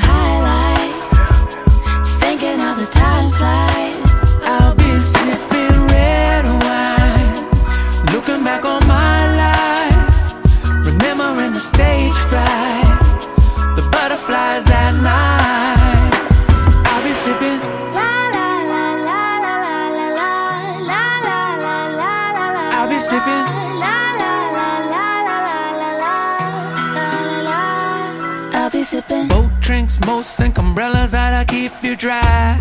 Truth is, they were made for my tie. Keep the sun off the glass, cherry close to the rim. Man, the time goes fast when you're sipping.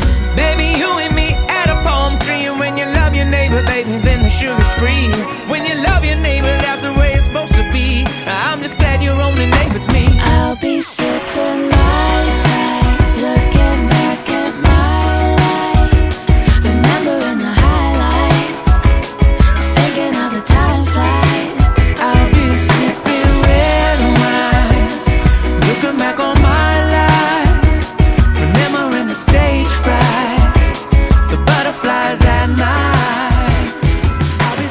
Estamos de volta com o Logado Cast, agora para falar de mais um filme incrível da Netflix, né? Que esse não é, meu Deus, explodiu minha cabeça, tirou pelo do cu com pinça, as pessoas falando pra caramba, mas é um filme que a Netflix ficou assim, assista vis-a-vis, assista vis-a-vis, assista La Casa de Papel, é- é- essas coisas que a Netflix fica, que é né? A Casa, né? Mais um filme espanhol aí da Netflix, né? Com um papel. plot maravilhoso. E agora eu vou pedir para Taylor Rocha explicar qual o plot de A Porra! Casa. Ah, Tom. Né? Já deu pra pessoa aqui.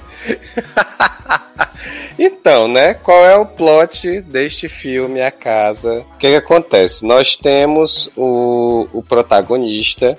Ó, gente, Javier. não vou, Javier. Não vou lembrar o nome dos personagens, né? Porque já dizendo de cara que eu não gostei do filme, né? Então, é. Que, que acontece? Javier, né, tem lá seu emprego e tal, com a família, a mulher e o filho. E aí ele fica desempregado, ele perde o emprego e ele tem que sair da casa. No caso, como ele ficou desempregado e tal, não sei o que, começa a vender umas coisas enquanto tá procurando novos empregos. E aí ele acaba tendo que se mudar da casa que ele morava, né? Que era uma casa num prédio bonito e tal, não sei o que. E aí esse homem muda para essa casa mais simples e tal, com a família, e esse homem começa a ter uma fixação, né, assim, né? Começa a ter uma fixação, mais ou menos. Na verdade, tipo, ele. Como ele tá perdendo tudo, né? Tem que vender carro, tem que vender outras coisas para poder ir sustentando a família. A mulher tá tentando emprego, ela até consegue emprego, acho que. Não sei se é como. Faxineira. Faxineira, é, exato. Então, assim, eles estão tentando empregos. Ele vai até numa entrevista de emprego lá e acaba descobrindo que era pra ser estagiário, não era nem pra, pra, pra empregado mesmo em si. E aí. Estagiário não remunerado. É. É, não remunerado, verdade. Detalhe, não remunerado. Por três meses, pelo menos. E aí, nessa, ele começa a surtar, né? De que perdeu o status, perdeu tudo. E aí ele come... E aí ele quer porque quer voltar pra casa que eles moravam. De qualquer maneira, né? E aí esse homem começa a perseguir a família, né? Que mora na casa, né? Que está morando na casa que era dele, né? Então assim, o plot em si é esse, né? Aí tem toda a história se desenvolvendo, né? Ao redor disso, porque aí ele começa, ele finge a amizade com o novo proprietário da casa, né? Ele é eu acho que ele invade primeiro a casa. Eu acho que ele tem a chave, na verdade. Ele ainda, tem né? a chave, aí É. ele fica entrando. Isso, ele aí fica ele lê entrando o na e-mail casa. do homem, vê Né, as que, o, que o homem tem o computador, mas o computador fica aberto, não tem senha, né? Nem nada. É. Exato. É Aí baseado ele- em confiança, Taylor Rocha. Sim, né? E aí ele começa a olhar os e-mails do cara, começa a ver o que é que tem na casa e tal, não sei o que. E aí ele vai e segue o homem, descobre que o homem é, tá no, nos alcoólicos, Alcoólicos anônimos. Anônimos. Exatamente. E aí ele vai e finge que é um dos, do, um dos pacientes, um dos, das pessoas que estão na reunião dos alcoólicos anônimos. E aí ele se infiltra lá pra poder fazer amizade com o cara e aí ir plantando, né, a semente da discórdia na família até ele conseguir, né, é, voltar pra casa que era o que ele queria, né? Exato. Agora, agora eu preciso lhe dizer que eu gostei do filme, eu não achei um filme ruim, mas eu tenho nojo desse homem, porque o que que esse homem tinha que fazer de entrar na casa dos outros? Meu filho, perdeu. Que que você a casa não é mais sua. Você infelizmente não pode sustentar, cara. Então é batalhar e tentar um novo emprego e você ainda é sortudo de ter tido um apartamento que é seu, tá no seu nome, é da sua família, você tem onde ficar. Esse homem vai me inventar de ficar entrando na casa dos outros, cara, aí querendo se meter na vida dos outros. Eu ficava cada coisa que ele fazia, cada mentira que ele contava, eu ficava num ranço da cara desse homem que eu não Então. aguentava. Eu não aguentava. Pra mim, eu- eu- o principal problema de, eu não ter gostado do filme é que pra mim é só o filme de um homem recalcado, gente. Porque ele é perdeu. recalcado. É, porque perdeu o emprego e tal, podia estar lá batalhando e atrás das coisas. Não, ele simplesmente ficou recalcado que teve que vender a casa e aí passou a fazer loucuras por conta disso, né? E, aí largou a mulher de mão, largou o filho de mão, quase matou o filho, né? Fazendo ele correr e subir Correr na pra ladeira. caralho. Participação Olha. especial de Mar Márcio Zanon, né? Sim. Sim. Eu só vi, eu só vi as Zanon, gente. Ah, eu também. Eu também. Zanon é muito espanhola. Assim, é, vale dizer aqui que ele, assim, ele, o, o que eu achei, eu achei interessante o filme, porque, sei lá, eu ficava naquela agonia, toda vez que ele entrava na casa, do, na antiga casa dele, eu ficava, sai daí, homem, vão te pegar, vão te pegar, porque era pra eu mim no também início... ficava nisso.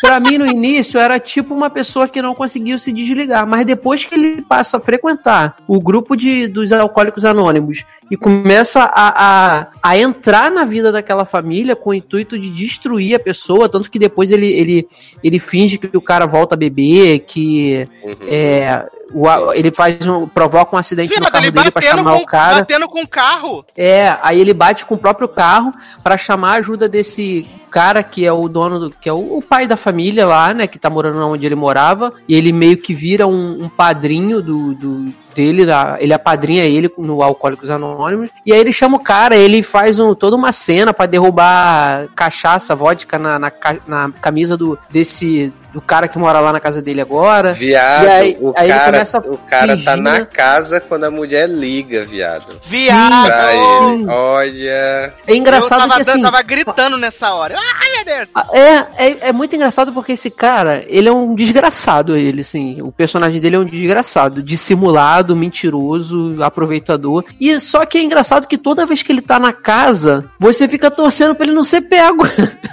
É muito Ah, eu estranho, não, cara. filho.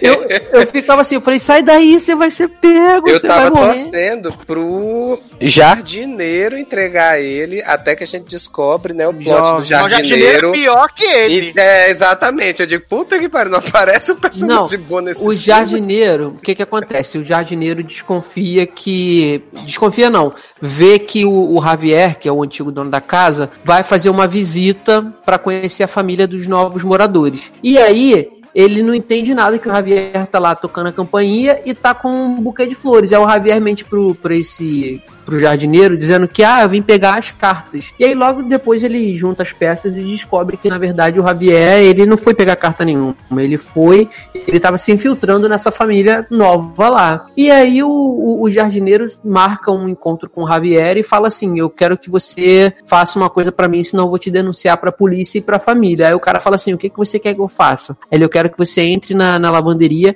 e pegue as calcinhas sujas". Aí eu já fiquei assim: "Caraca, que cara asqueroso, ele quer as calcinhas da mulher, cara, assim, Aham. suja". Caraca, e quando ele fala assim: "Não, eu não quero as calcinhas da mulher, eu quero a calcinha da criança". Cara, Hum. que vontade de vomitar que eu fiquei, cara. De ou carinha é um mais nojento do que o outro nesse filme. Então, E aí ele quer, ele quer, ele é um pedófilo, né? E ele, e ele diz que, que ele sabe que ele é pedófilo, que ele tem essa doença, mas que tipo, o que importa pra ele é continuar praticando a, a pedofilia. Então assim, é um personagem tirando a família que é inocente de verdade, é um personagem pior do que o outro, cara. É um personagem pior que o outro. Não, depois então o isso homem. foi me fazendo a, a- Ele pede pro homem botar uma câmera no quarto da criança Sim, virado onde ele consiga ver tudo. exatamente. Isso, tem isso. Olha.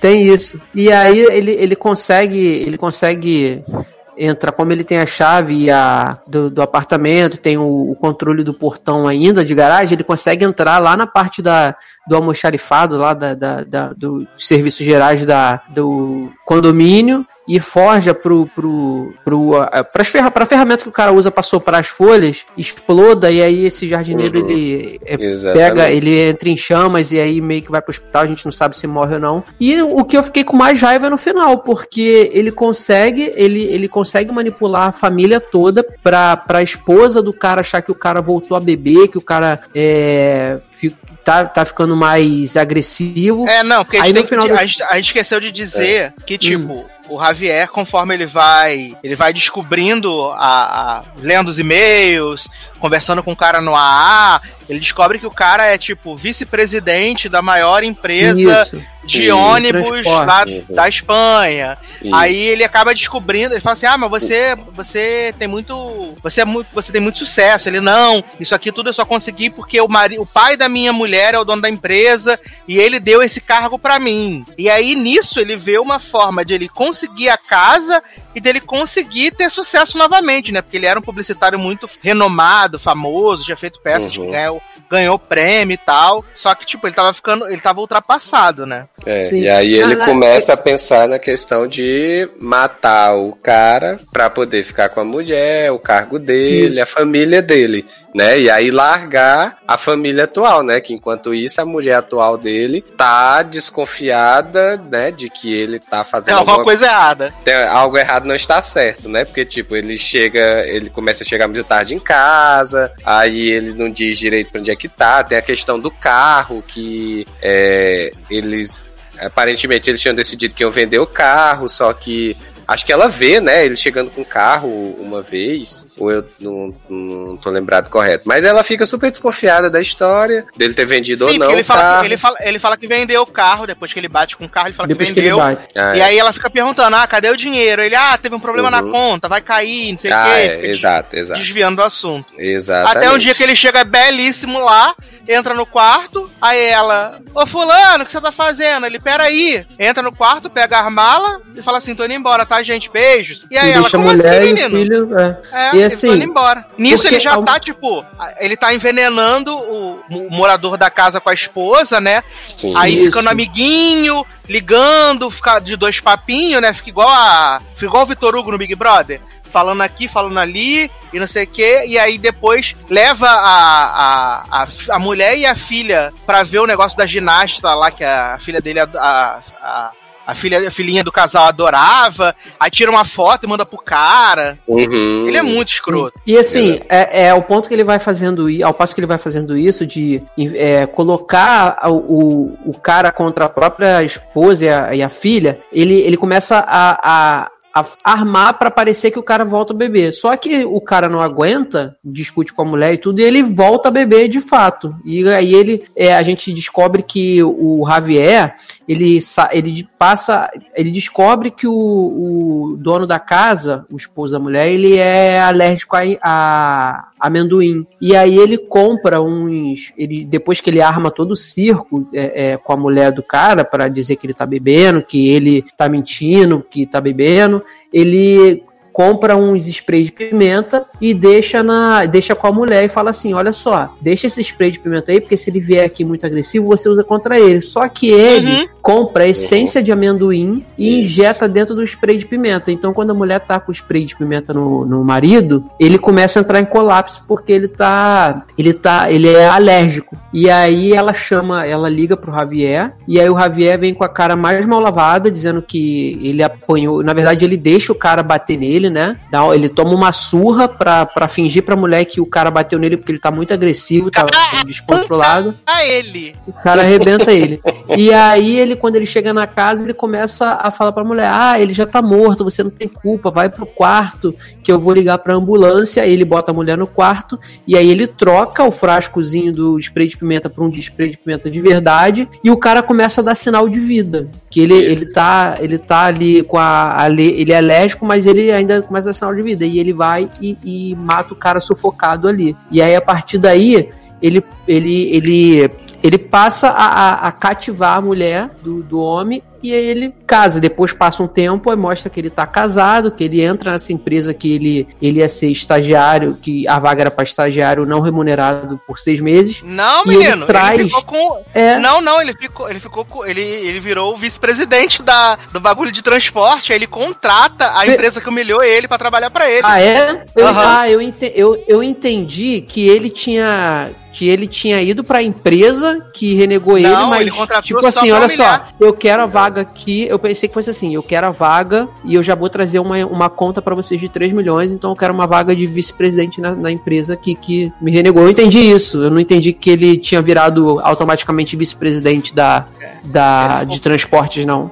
É, ele ficou com o cargo do cara. Aí essa empresa que humilhou ele era que fazia a parada da, da publicidade e do marketing. Isso. E aí ele meio que dá aquela humilhadinha neles pra mostrar assim, tipo, agora eu que mando essa porra. Sim. É. E você vê que o cara tem problema com mentira, com, com essas coisas todas, porque quando ele vai, ele tá fazendo entrevistas pra pra tentar uma vaga nova de trabalho, ele diz para as pessoas que saiu da empresa que ele tava há mais de não sei quantos anos porque ele quis mudar de ares, quis ir para uma startup, uma empresa mais Uhum. nova. E depois a gente descobre que na verdade demitiram ele porque ele, como o Eduardo já falou aqui, ele tava ultrapassado, ele já era velho, então ele, as empresas não queriam contratar um publicitário já com uma idade mais avançada como a dele. Aí o cara começa a fazer essas loucuras todas pra pra conseguir reaver o status que ele tinha, né? De a riqueza toda que ele tinha. Isso.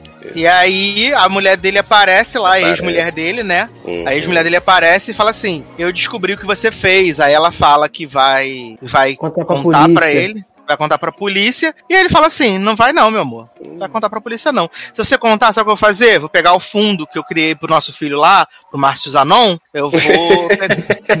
eu vou pegar o fundo que eu criei pra pagar a faculdade dele e eu vou gastar tudo com os advogados mais caros. Você vai ficar Exato. sem nada, ele vai ficar sem nada. Sabe aquele apartamentinho merda onde você mora? Tá no meu nome. Eu vou pegar também, vou vender, vou pagar os advogados mais caros, você vai ficar na rua. E aí, fim. E aí acabou, né? Aí aí veio, o mal contou a venceu. história muito mal contada e foi-se embora. E o mal venceu. Então.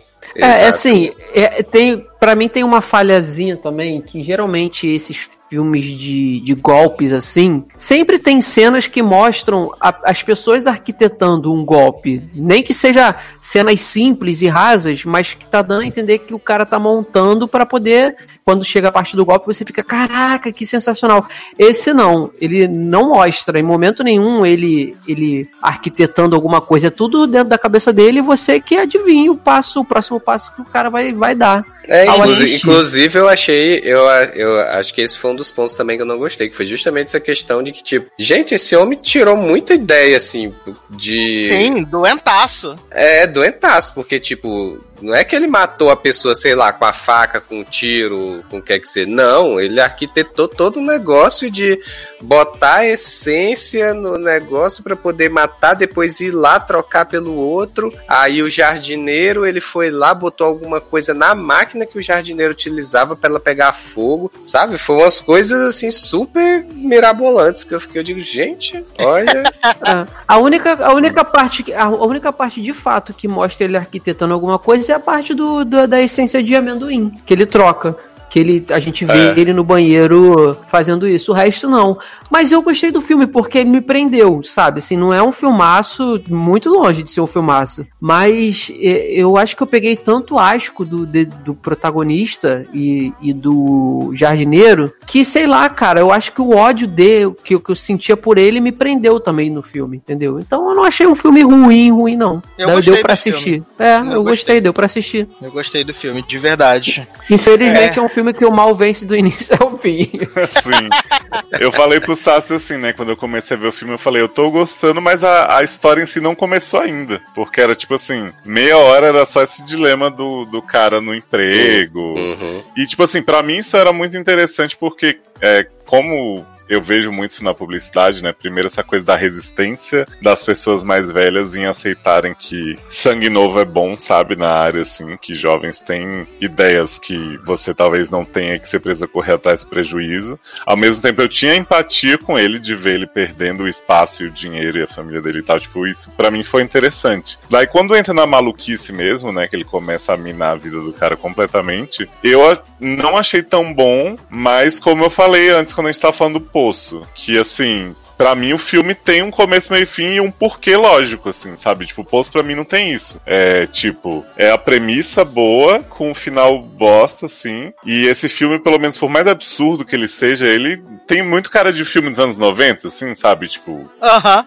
exaltação fatal da Exatamente. vida, sabe? O negócio da, da Sim, pessoa sim, que sim. vai entrar na sua vida e tal. Então, tipo, eu não tenho realmente uma crítica muito grande a fazer sobre ele. Tipo, eu não, não tive apego ao cara no fim das contas quando ele vira um psicopata louco, né? E eu acho que ele tem a crítica social também, né? Que o Poço tem, porque quando você vê a coisa que a ex-mulher vai lá confrontar ele, né? Por conta do, do spray que ela descobre no lixo e tal, ele meio que ganha dela, assim, porque ela fala: Ah, você, é, esse apartamento que você achava tão ruim, não sei o que, vai ser um, um reino, um palácio comparado com a cela que você vai ficar. E aí ele fala assim: Ah, é? Então olha só, a poupança que eu deixei pra nossa filha ali, que você acha que tá segura, não sei o que, eu vou gastar litros em advogados caríssimos. E aí depois, o apartamento que tá no meu nome, não sei o que e tal. E aí tem aquela cena que ele vai conversar com os velhos, assim, né? Tipo, bem entre muitas aspas, que ele tá incluído. E ela fica olhando, tipo assim, é, não vai ter jeito mesmo. Tipo, eu não vou abrir mão disso só pra fazer justiça, sabe? Então. Uhum. Tipo, acaba que ele não era o único que foi tão abalado por perder o padrão de vida dele. Tipo, ela também não estava disposta, sabe, a, pela integridade das coisas, por fazer a coisa certa, a abrir mão das coisas que ela ainda tinha. É, também, é, também foi bem isso mesmo, né? Mas eu, eu, eu, no final, assim, eu, eu consegui gostar, sabe? Eu achei o filme. Uhum. Eu fiquei envolvido com a história e ver, Sim. tipo, o, o espiral de merda que tava dando Sim. tudo, sabe? E eu, eu acho que uma crítica que eu tenho desse filme é da tradução se chamar A Casa, né? Porque é um apartamento. Tã- Tanto que o nome original é Hogar, que é tipo lugar. Lugar. Então podia ser lá, o lar, sabe? Sei lá, o nosso lar. Nossa, Leoja lá. aí pô. destruindo as tradução da Netflix, beijos. Né? Não, porque o poço é a tradução correta, mas a casa. O não. poço, a tradução em inglês é The Platform, né? Que também não tem Ah, nada é? a ver. Não, é, é, é o porro. É o pollo. Não, mas em inglês ficou como The Platform. Ah, em- The Platform. Em inglês ficou The Platform, É, exatamente. que não tem nada a ver. Só in pra English. mandar pro 3 quartos. Uhum. Amor. Mas vamos então aqui pra última pauta desse podcast, que é uma nova série da Apple TV, né? Que tá ficando 40 anos sem fazer nada e lança, aí lança umas bosta tipo Amazing Stories, né? E agora vai, vai vir aí, vem aí, vem aí, a série de Chris Capitão Elba. América, né? Exatamente, Uhum. Capitão América e Meninos de The It, que parece ser bem boa. É Mas como diria ela Darlan, né? A Apple tem ótimas séries e si. Ai, ai. E agora a gente vai falar de Home Before Dark. E né? A no- nova produção aí do Apple TV. 10 episódios já liberados de uma hora de duração. Protagonizada por Brooklyn Prince, o Cristal, de Projeto Flórida, né? Ela é a Mooney, de Projeto Flórida, bebê maravilhoso. E eu queria que Leandro Chaves trouxesse a sinopse dessa série, já que ele gostou tanto. Eu adorei, né? Então, é, a série conta a história de, de, de uma família que mora em Nova York. Me corrija se eu estiver errado, por favor. E o pai, ele é jornalista, ele, ele trabalha num, jornal em Nova York. E ele foi desde sempre ensinando a filha dele o gosto pelo jornalismo. Ele levava ela para as pautas que ele tinha que fazer, porque não tinha com quem deixar e tudo. E ela foi pegando gosto, foi pegando gosto. Ela começou a escrever, ela escrevia jornalzinho na escola. E ela é, é, tem a pegada de jornalista investigativo e tudo. E aí ele, ele a série começa ele se mudando. Pra onde que ele se muda, Eduardo? Eu não, não lembro. É pro interior? É tipo Milwaukee. Milwaukee, é, né? ele, ele se muda pra uma Ah, não, cidade. é uma- é uma cidadezinha no, perto de Washington. É tipo a Bela em Crepúsculo. Ah, Isso, pô, eles, Fox. eles se Isso, mudam pra, pra essa cidadezinha que o, pa- o pai dela é, não conta pra ela e pra irmã, pras irmãs, que ele perdeu o emprego, mas na verdade ele, ele saiu do emprego e porque eu acho que ele tá passando por um momento de crise criativa, né? Ele precisa escrever um livro também, não tá conseguindo escrever, e eles se mudam pra essa casa que é a casa da família, uma casa da família deles, nesse nessa cidadezinha. E aí já no primeiro episódio, ela jornalista que é, como ela diz que é, eu esqueço o nome da personagem, Sasser. Qual é o nome da personagem? Hilde, Hilde. Hilde, isso. E aí a, a Hilde, jornalista que ela é, ela entra nessa escolinha nova, né? Na escola nova é, do, do- da cidade. E na volta pra casa ela já ela, ela começa a tentar é, achar uma história, porque ela acha que em cidadezinhas assim sempre tem um caso ou casos esquisitos que possam ser resolvidos com uma boa ela é meio, ela é investigação. meio, ela é meio Sherlockinha, né? Ela vai vendo as Isso, coisas é. e a mente dela vai fotografando um bebê, gente, Isso. maravilhosa. E aí ela na volta na- do primeiro dia de aula, ela, ela, ela, ela dá de cara com uma moça que tá mora numa casa e que tá fazendo aqueles tipo Bazar. bazar quando a pessoa vai se mudar nos Estados Unidos, que abre a garagem e bota tudo no bazar. Uhum. E aí ela, ela já acha estranho uma pessoa fazer um bazar nessa época do ano, enfim. E ela começa. a- Ela entra pra olhar o bazar, ela olha o bazar e tudo, aí começa a conversar com a, com a moça e tal. E aí automaticamente a mente dela já vai fotografando tudo que tem ali e ela vai pra casa. No dia seguinte, sai uma. uma uma notícia de que essa moradora ela morreu e aí começa a história a rolar começa a história a andar porque é, a polícia diz que a morte foi um acidente como se fosse um acidente e ela que tem esses meio que poderizinhos de Sherlock ela já começa a, a achar que não tem nada de, de, de acidente que é- foi um assassinato então Porque a história Ela, ela vê, ela vê pegada, né? ela vê quintal. pegar, é, ela vê pegadas no quintal. Depois, mais tarde, ela vai achar o, o, o vídeo cassete que a mulher tinha Isso. colocado no bazar no armário da diretora da escola. Então ela vai começar a ligar os pontos de que isso realmente não foi um acidente, foi um assassinato. E começa a historinha dela de uma mini jornalista que ela chega até a escrever um, um, um jornalzinho e distribui por e-mail para a escola inteira, é, dizendo que não foi um acidente, que foi um assassinato. E aí a escola inteira ri, a escola inteira ri dela, diz que ah, você não é nada, você é uma criança, como é que você se, se julga jornalista? E o pai dela meio que se irrita com isso também, porque ele, ele tá numa fase ruim, e começa aí a, a rodar a história em torno dela, né? É, Ela, é, ela, ela é muito bebê, né, Leozinho? Você viu que tem Charles Wallace, Leozi, nessa série? Menino! Quem é Charles Wallace, gente? Maior vilão do cinema. Olha. Leandro, Leandro, quem é Charles Wallace? O Meu Charles Deus, Wallace, muito ele é o, ele é o no menino de, de Uhum. cabelinho grande que no Dobra no Tempo ele é o vilão do filme. Ah, sim, já joguei uma foto dele aqui.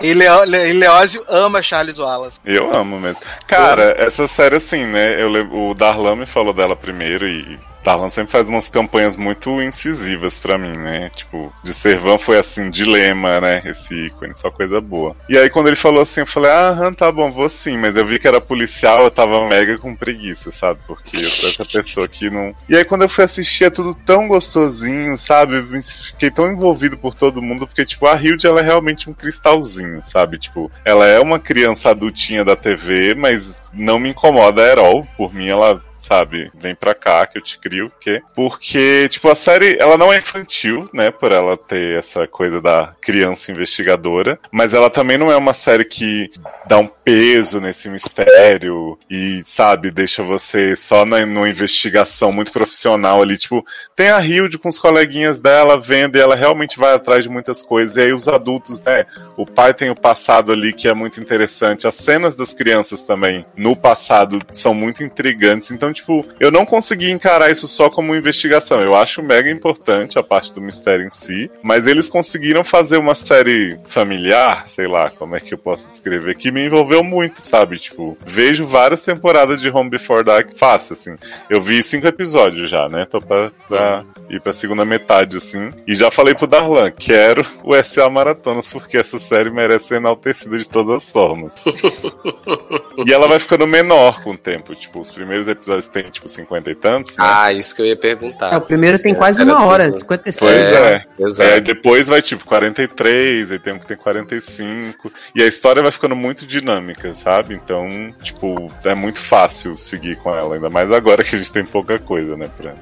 Fica É, igual eu, assim, então, né? Muito é bom, porque, Sim. porque, porque, assim, é, eu não sei, eu, eu só fui gostar da, da, da Hilde, da Uhum. Hilde na cena que ela sobe na mesa, né? Que, que as pessoas sobem na mesa com ela. As outras crianças. Que ali foi que ela me conquistou. Porque, assim, de início, Que antes você tava errado. né, provavelmente, né? Mas- é porque, assim, é, me dá muita agonia de, de qualquer personagem que é, é muito insistente numa coisa, e aí tá, as pessoas estão dizendo, tá, não precisa ser assim, você pode ser um pouco menos do que isso, e a pessoa não dá o braço a torcer de jeito nenhum. Então, assim, ela o tempo todo nessa história de que é repórter, e aí, tipo, como o Leandro falou, ela chega na cidade, aí ela passa, aí tem uma mulher é, fazendo um bazar, aí acho que o outro tem um vizinho lá que tá cavando alguma coisa e tal.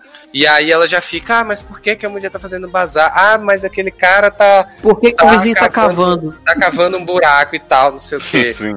É que eu acho que no Cava um começo. buraco, é um Ela jardim, meio. Sim. né?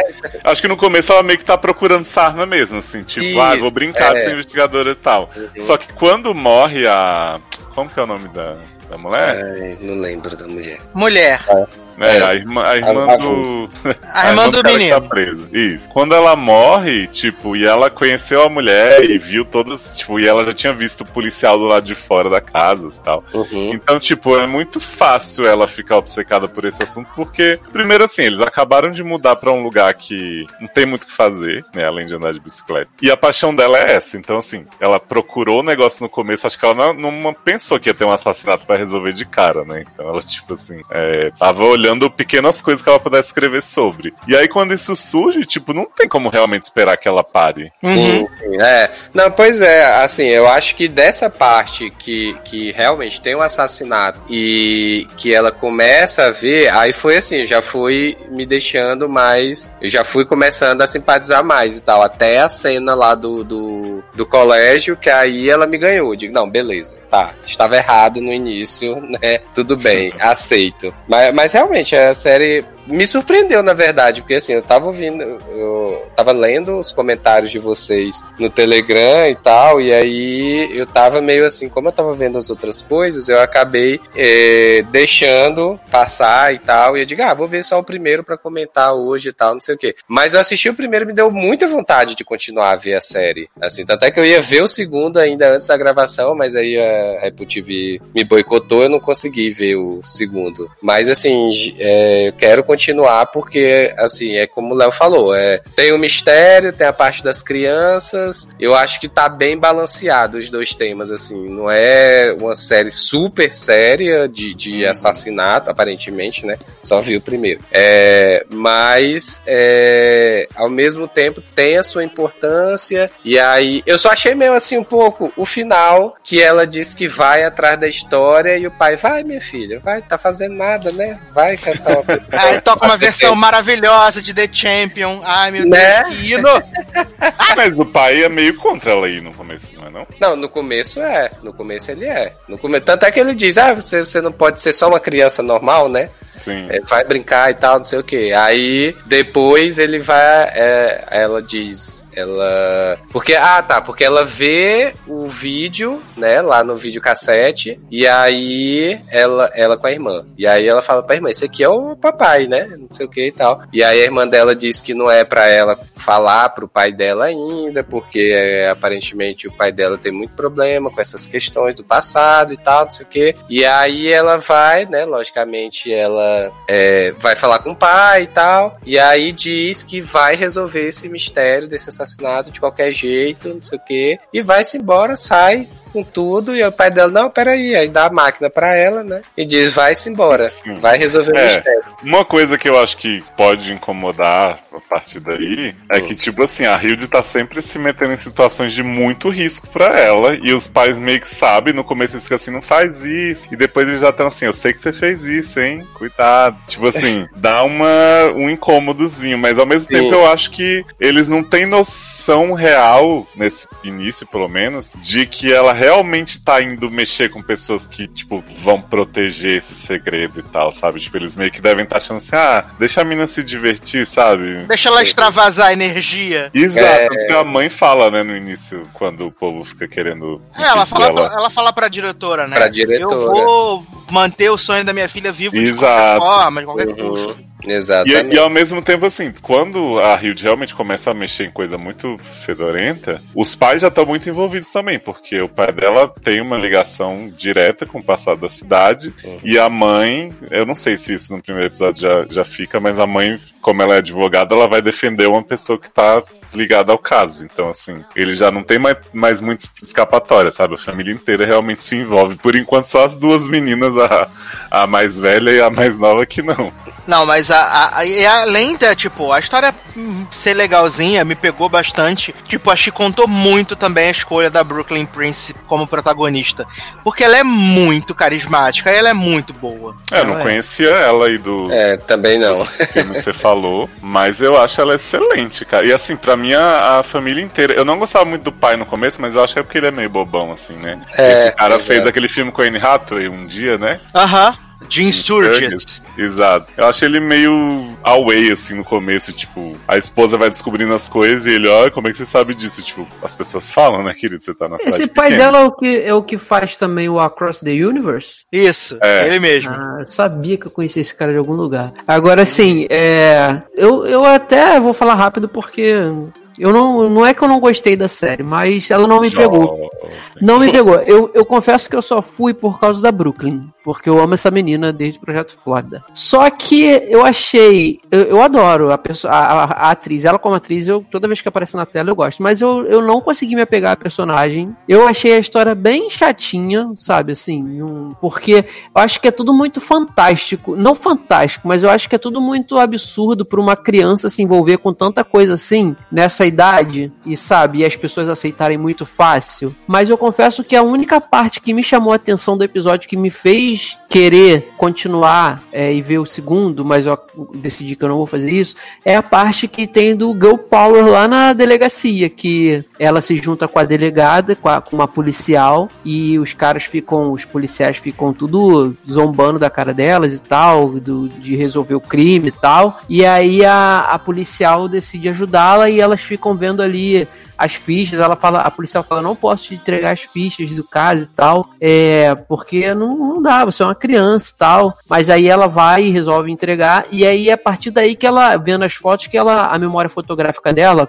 é, percebe que tá faltando um videocassete ali, na, na, na bancada lá onde foi feita da, da fotografia do Bazar da Mulher. Então essa parte me interessou, mas depois eu caí num desinteresse de novo, aí eu falei, pô, eu não vou ficar vendo pra, pra falar mal de uma coisa que as pessoas gostam, sabe, assim, vão, gostar, porque a atriz é, é uma ótima atriz, a, tem, é uma trama que tem criança, sabe, que, que tem, a menina tem um quê de Sherlock, mas aí não me pegou, assim, não, não achei ruim, mas não, não, não tive nenhum afeto com a, com a série, então parei no 1 mesmo, Mas, infelizmente. Te- Porque assim, tu falou dessa questão dela se envolver em muita coisa, assim, né? Que na teoria pra idade dela, né? É, é meio demais e tal. Mas é. é- A série, ela, eu não lembro agora que passa no início, que ela é baseada em alguma coisa? Tem. É, é num livro? É na história de Não, alguém? é uma história real de uma criança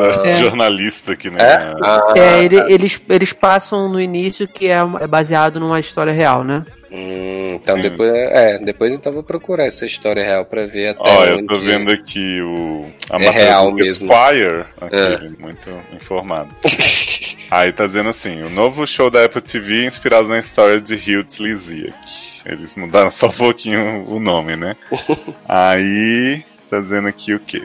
Assim como a personagem do show, a Real Hughes é, fundou o jornal Orange Street News. Criou em Selinsgrove, Pensilvânia, em 2014, quando tinha 9 anos de idade, e foi com a família para a Patagônia, Arizona. Aí ela falou que começa o jornal que nem na história, uma aventura familiar e tal, mas que evoluiu para uma operação digital e impressa completa. Então imagino que, Adoro que a menina tinha 9 anos em 2014, né? Então, né? Muito bom.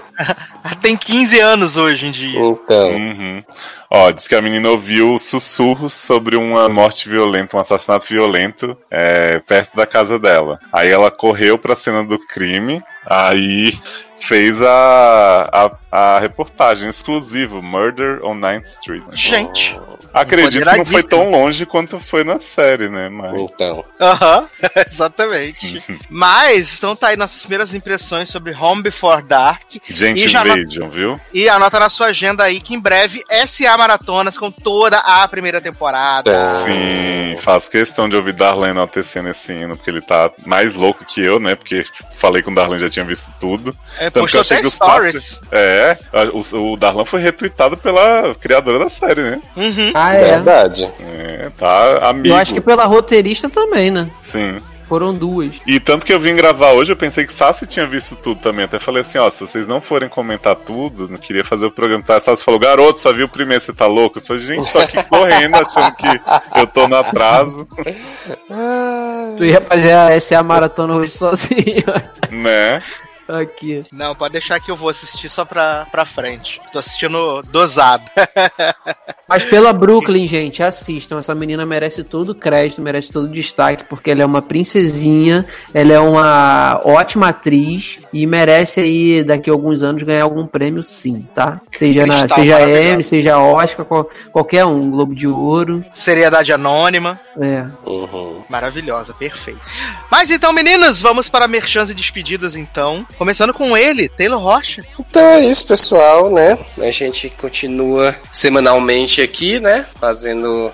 Tentando extrair o supra-sumo da, da- dos Girls. streamings, né? Vendo Lost Girls, né? Vendo filme ruim, vendo filme pior. E aí é isso, né? Semana sim, semana também, a gente vai estar por aqui comentando o que, o que tá saindo. É, Taylor Rocha no Twitter e no Instagram, e só. Tô bem. Leandro Chaves, você que chegou depois, mas também achou Lost Girls um saco, né, Leandrinho? Desculpa, achei o que? Um saco? Lost Girls? Lost Girls. Ah, verdade. Achei, achei um saco.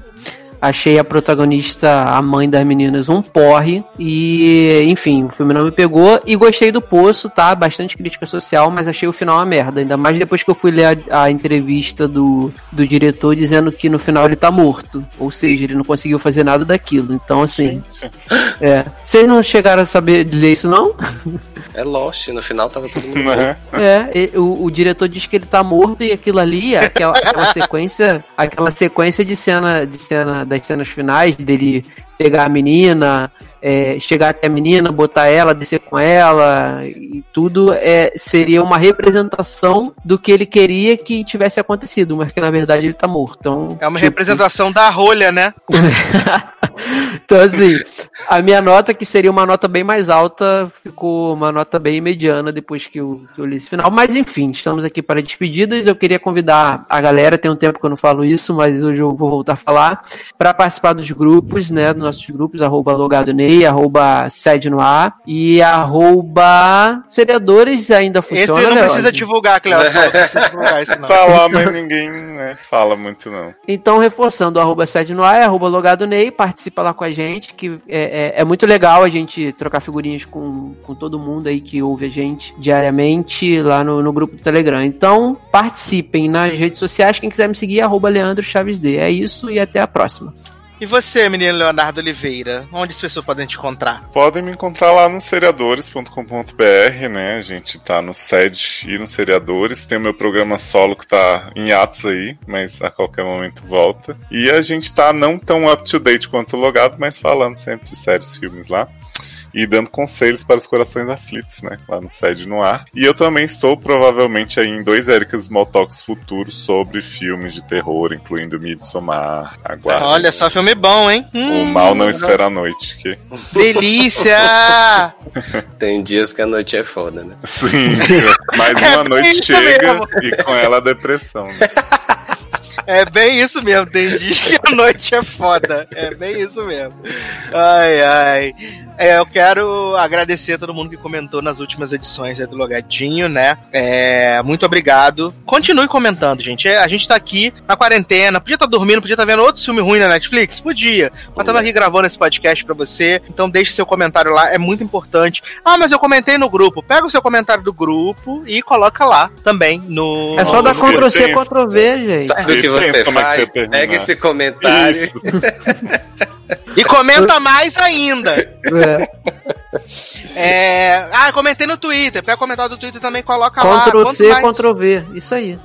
Quanto mais, melhor, tá bom? É, agradecer a todos os nossos padrinhos e madrinhas. Lembrando que você pode nos ajudar. A gente precisa de verdade da sua ajuda para poder manter os programas no ar. Então você pode ir no PicPay, procurar por seriadores ou por logado, ou pelos dois, e contribuir a partir da menor cotinha, ou também no Padrim, padrim.com barra logado, padrim.com barra sede, e a partir da menor cotinha, não importa, pode ser aquele um realzinho, cinco realzinho, três realzinho, não tem problema, mas nós precisamos da sua ajuda, tá bom? Não deixe de contribuir com esses programas maravilhosos, incríveis, tá bom?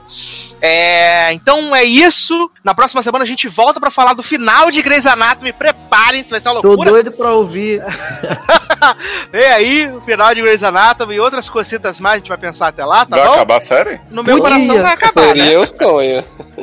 Ó, eu e Taylor também vamos trazer aí, vamos fazer o, o- o bloquinho de, de Shondaland, vamos falar Ah, do final é de Grey's. Anatomy e do retorno de How to Get Away with. Murder, Ah, que voltou boa, que voltou boa, hein? Olha Bom pra caramba. O retorno foi bom pra caramba, eu Foi, fiquei muito impactado. Já quero explicaram por que, que o Wes tá vivo? Ainda não chegamos nessa Não, parte. não, Estamos calma. aguardando, tá? É, Então é isso, meus queridos. Um grande abraço, até a próxima e tchau. Tá de novo com essa pessoa. Não tô acreditando, vai fazer papel de trouxa outra vez. Você não aprende mesmo, é. Pra você isso é amor, mas pra ele isso não passa de um plano B. Se não pegar ninguém da lista, liga pra você, te usa e joga fora. Para de insistir, chega de se iludir. O que cê tá passando eu já passei e eu sobrevivi. Se se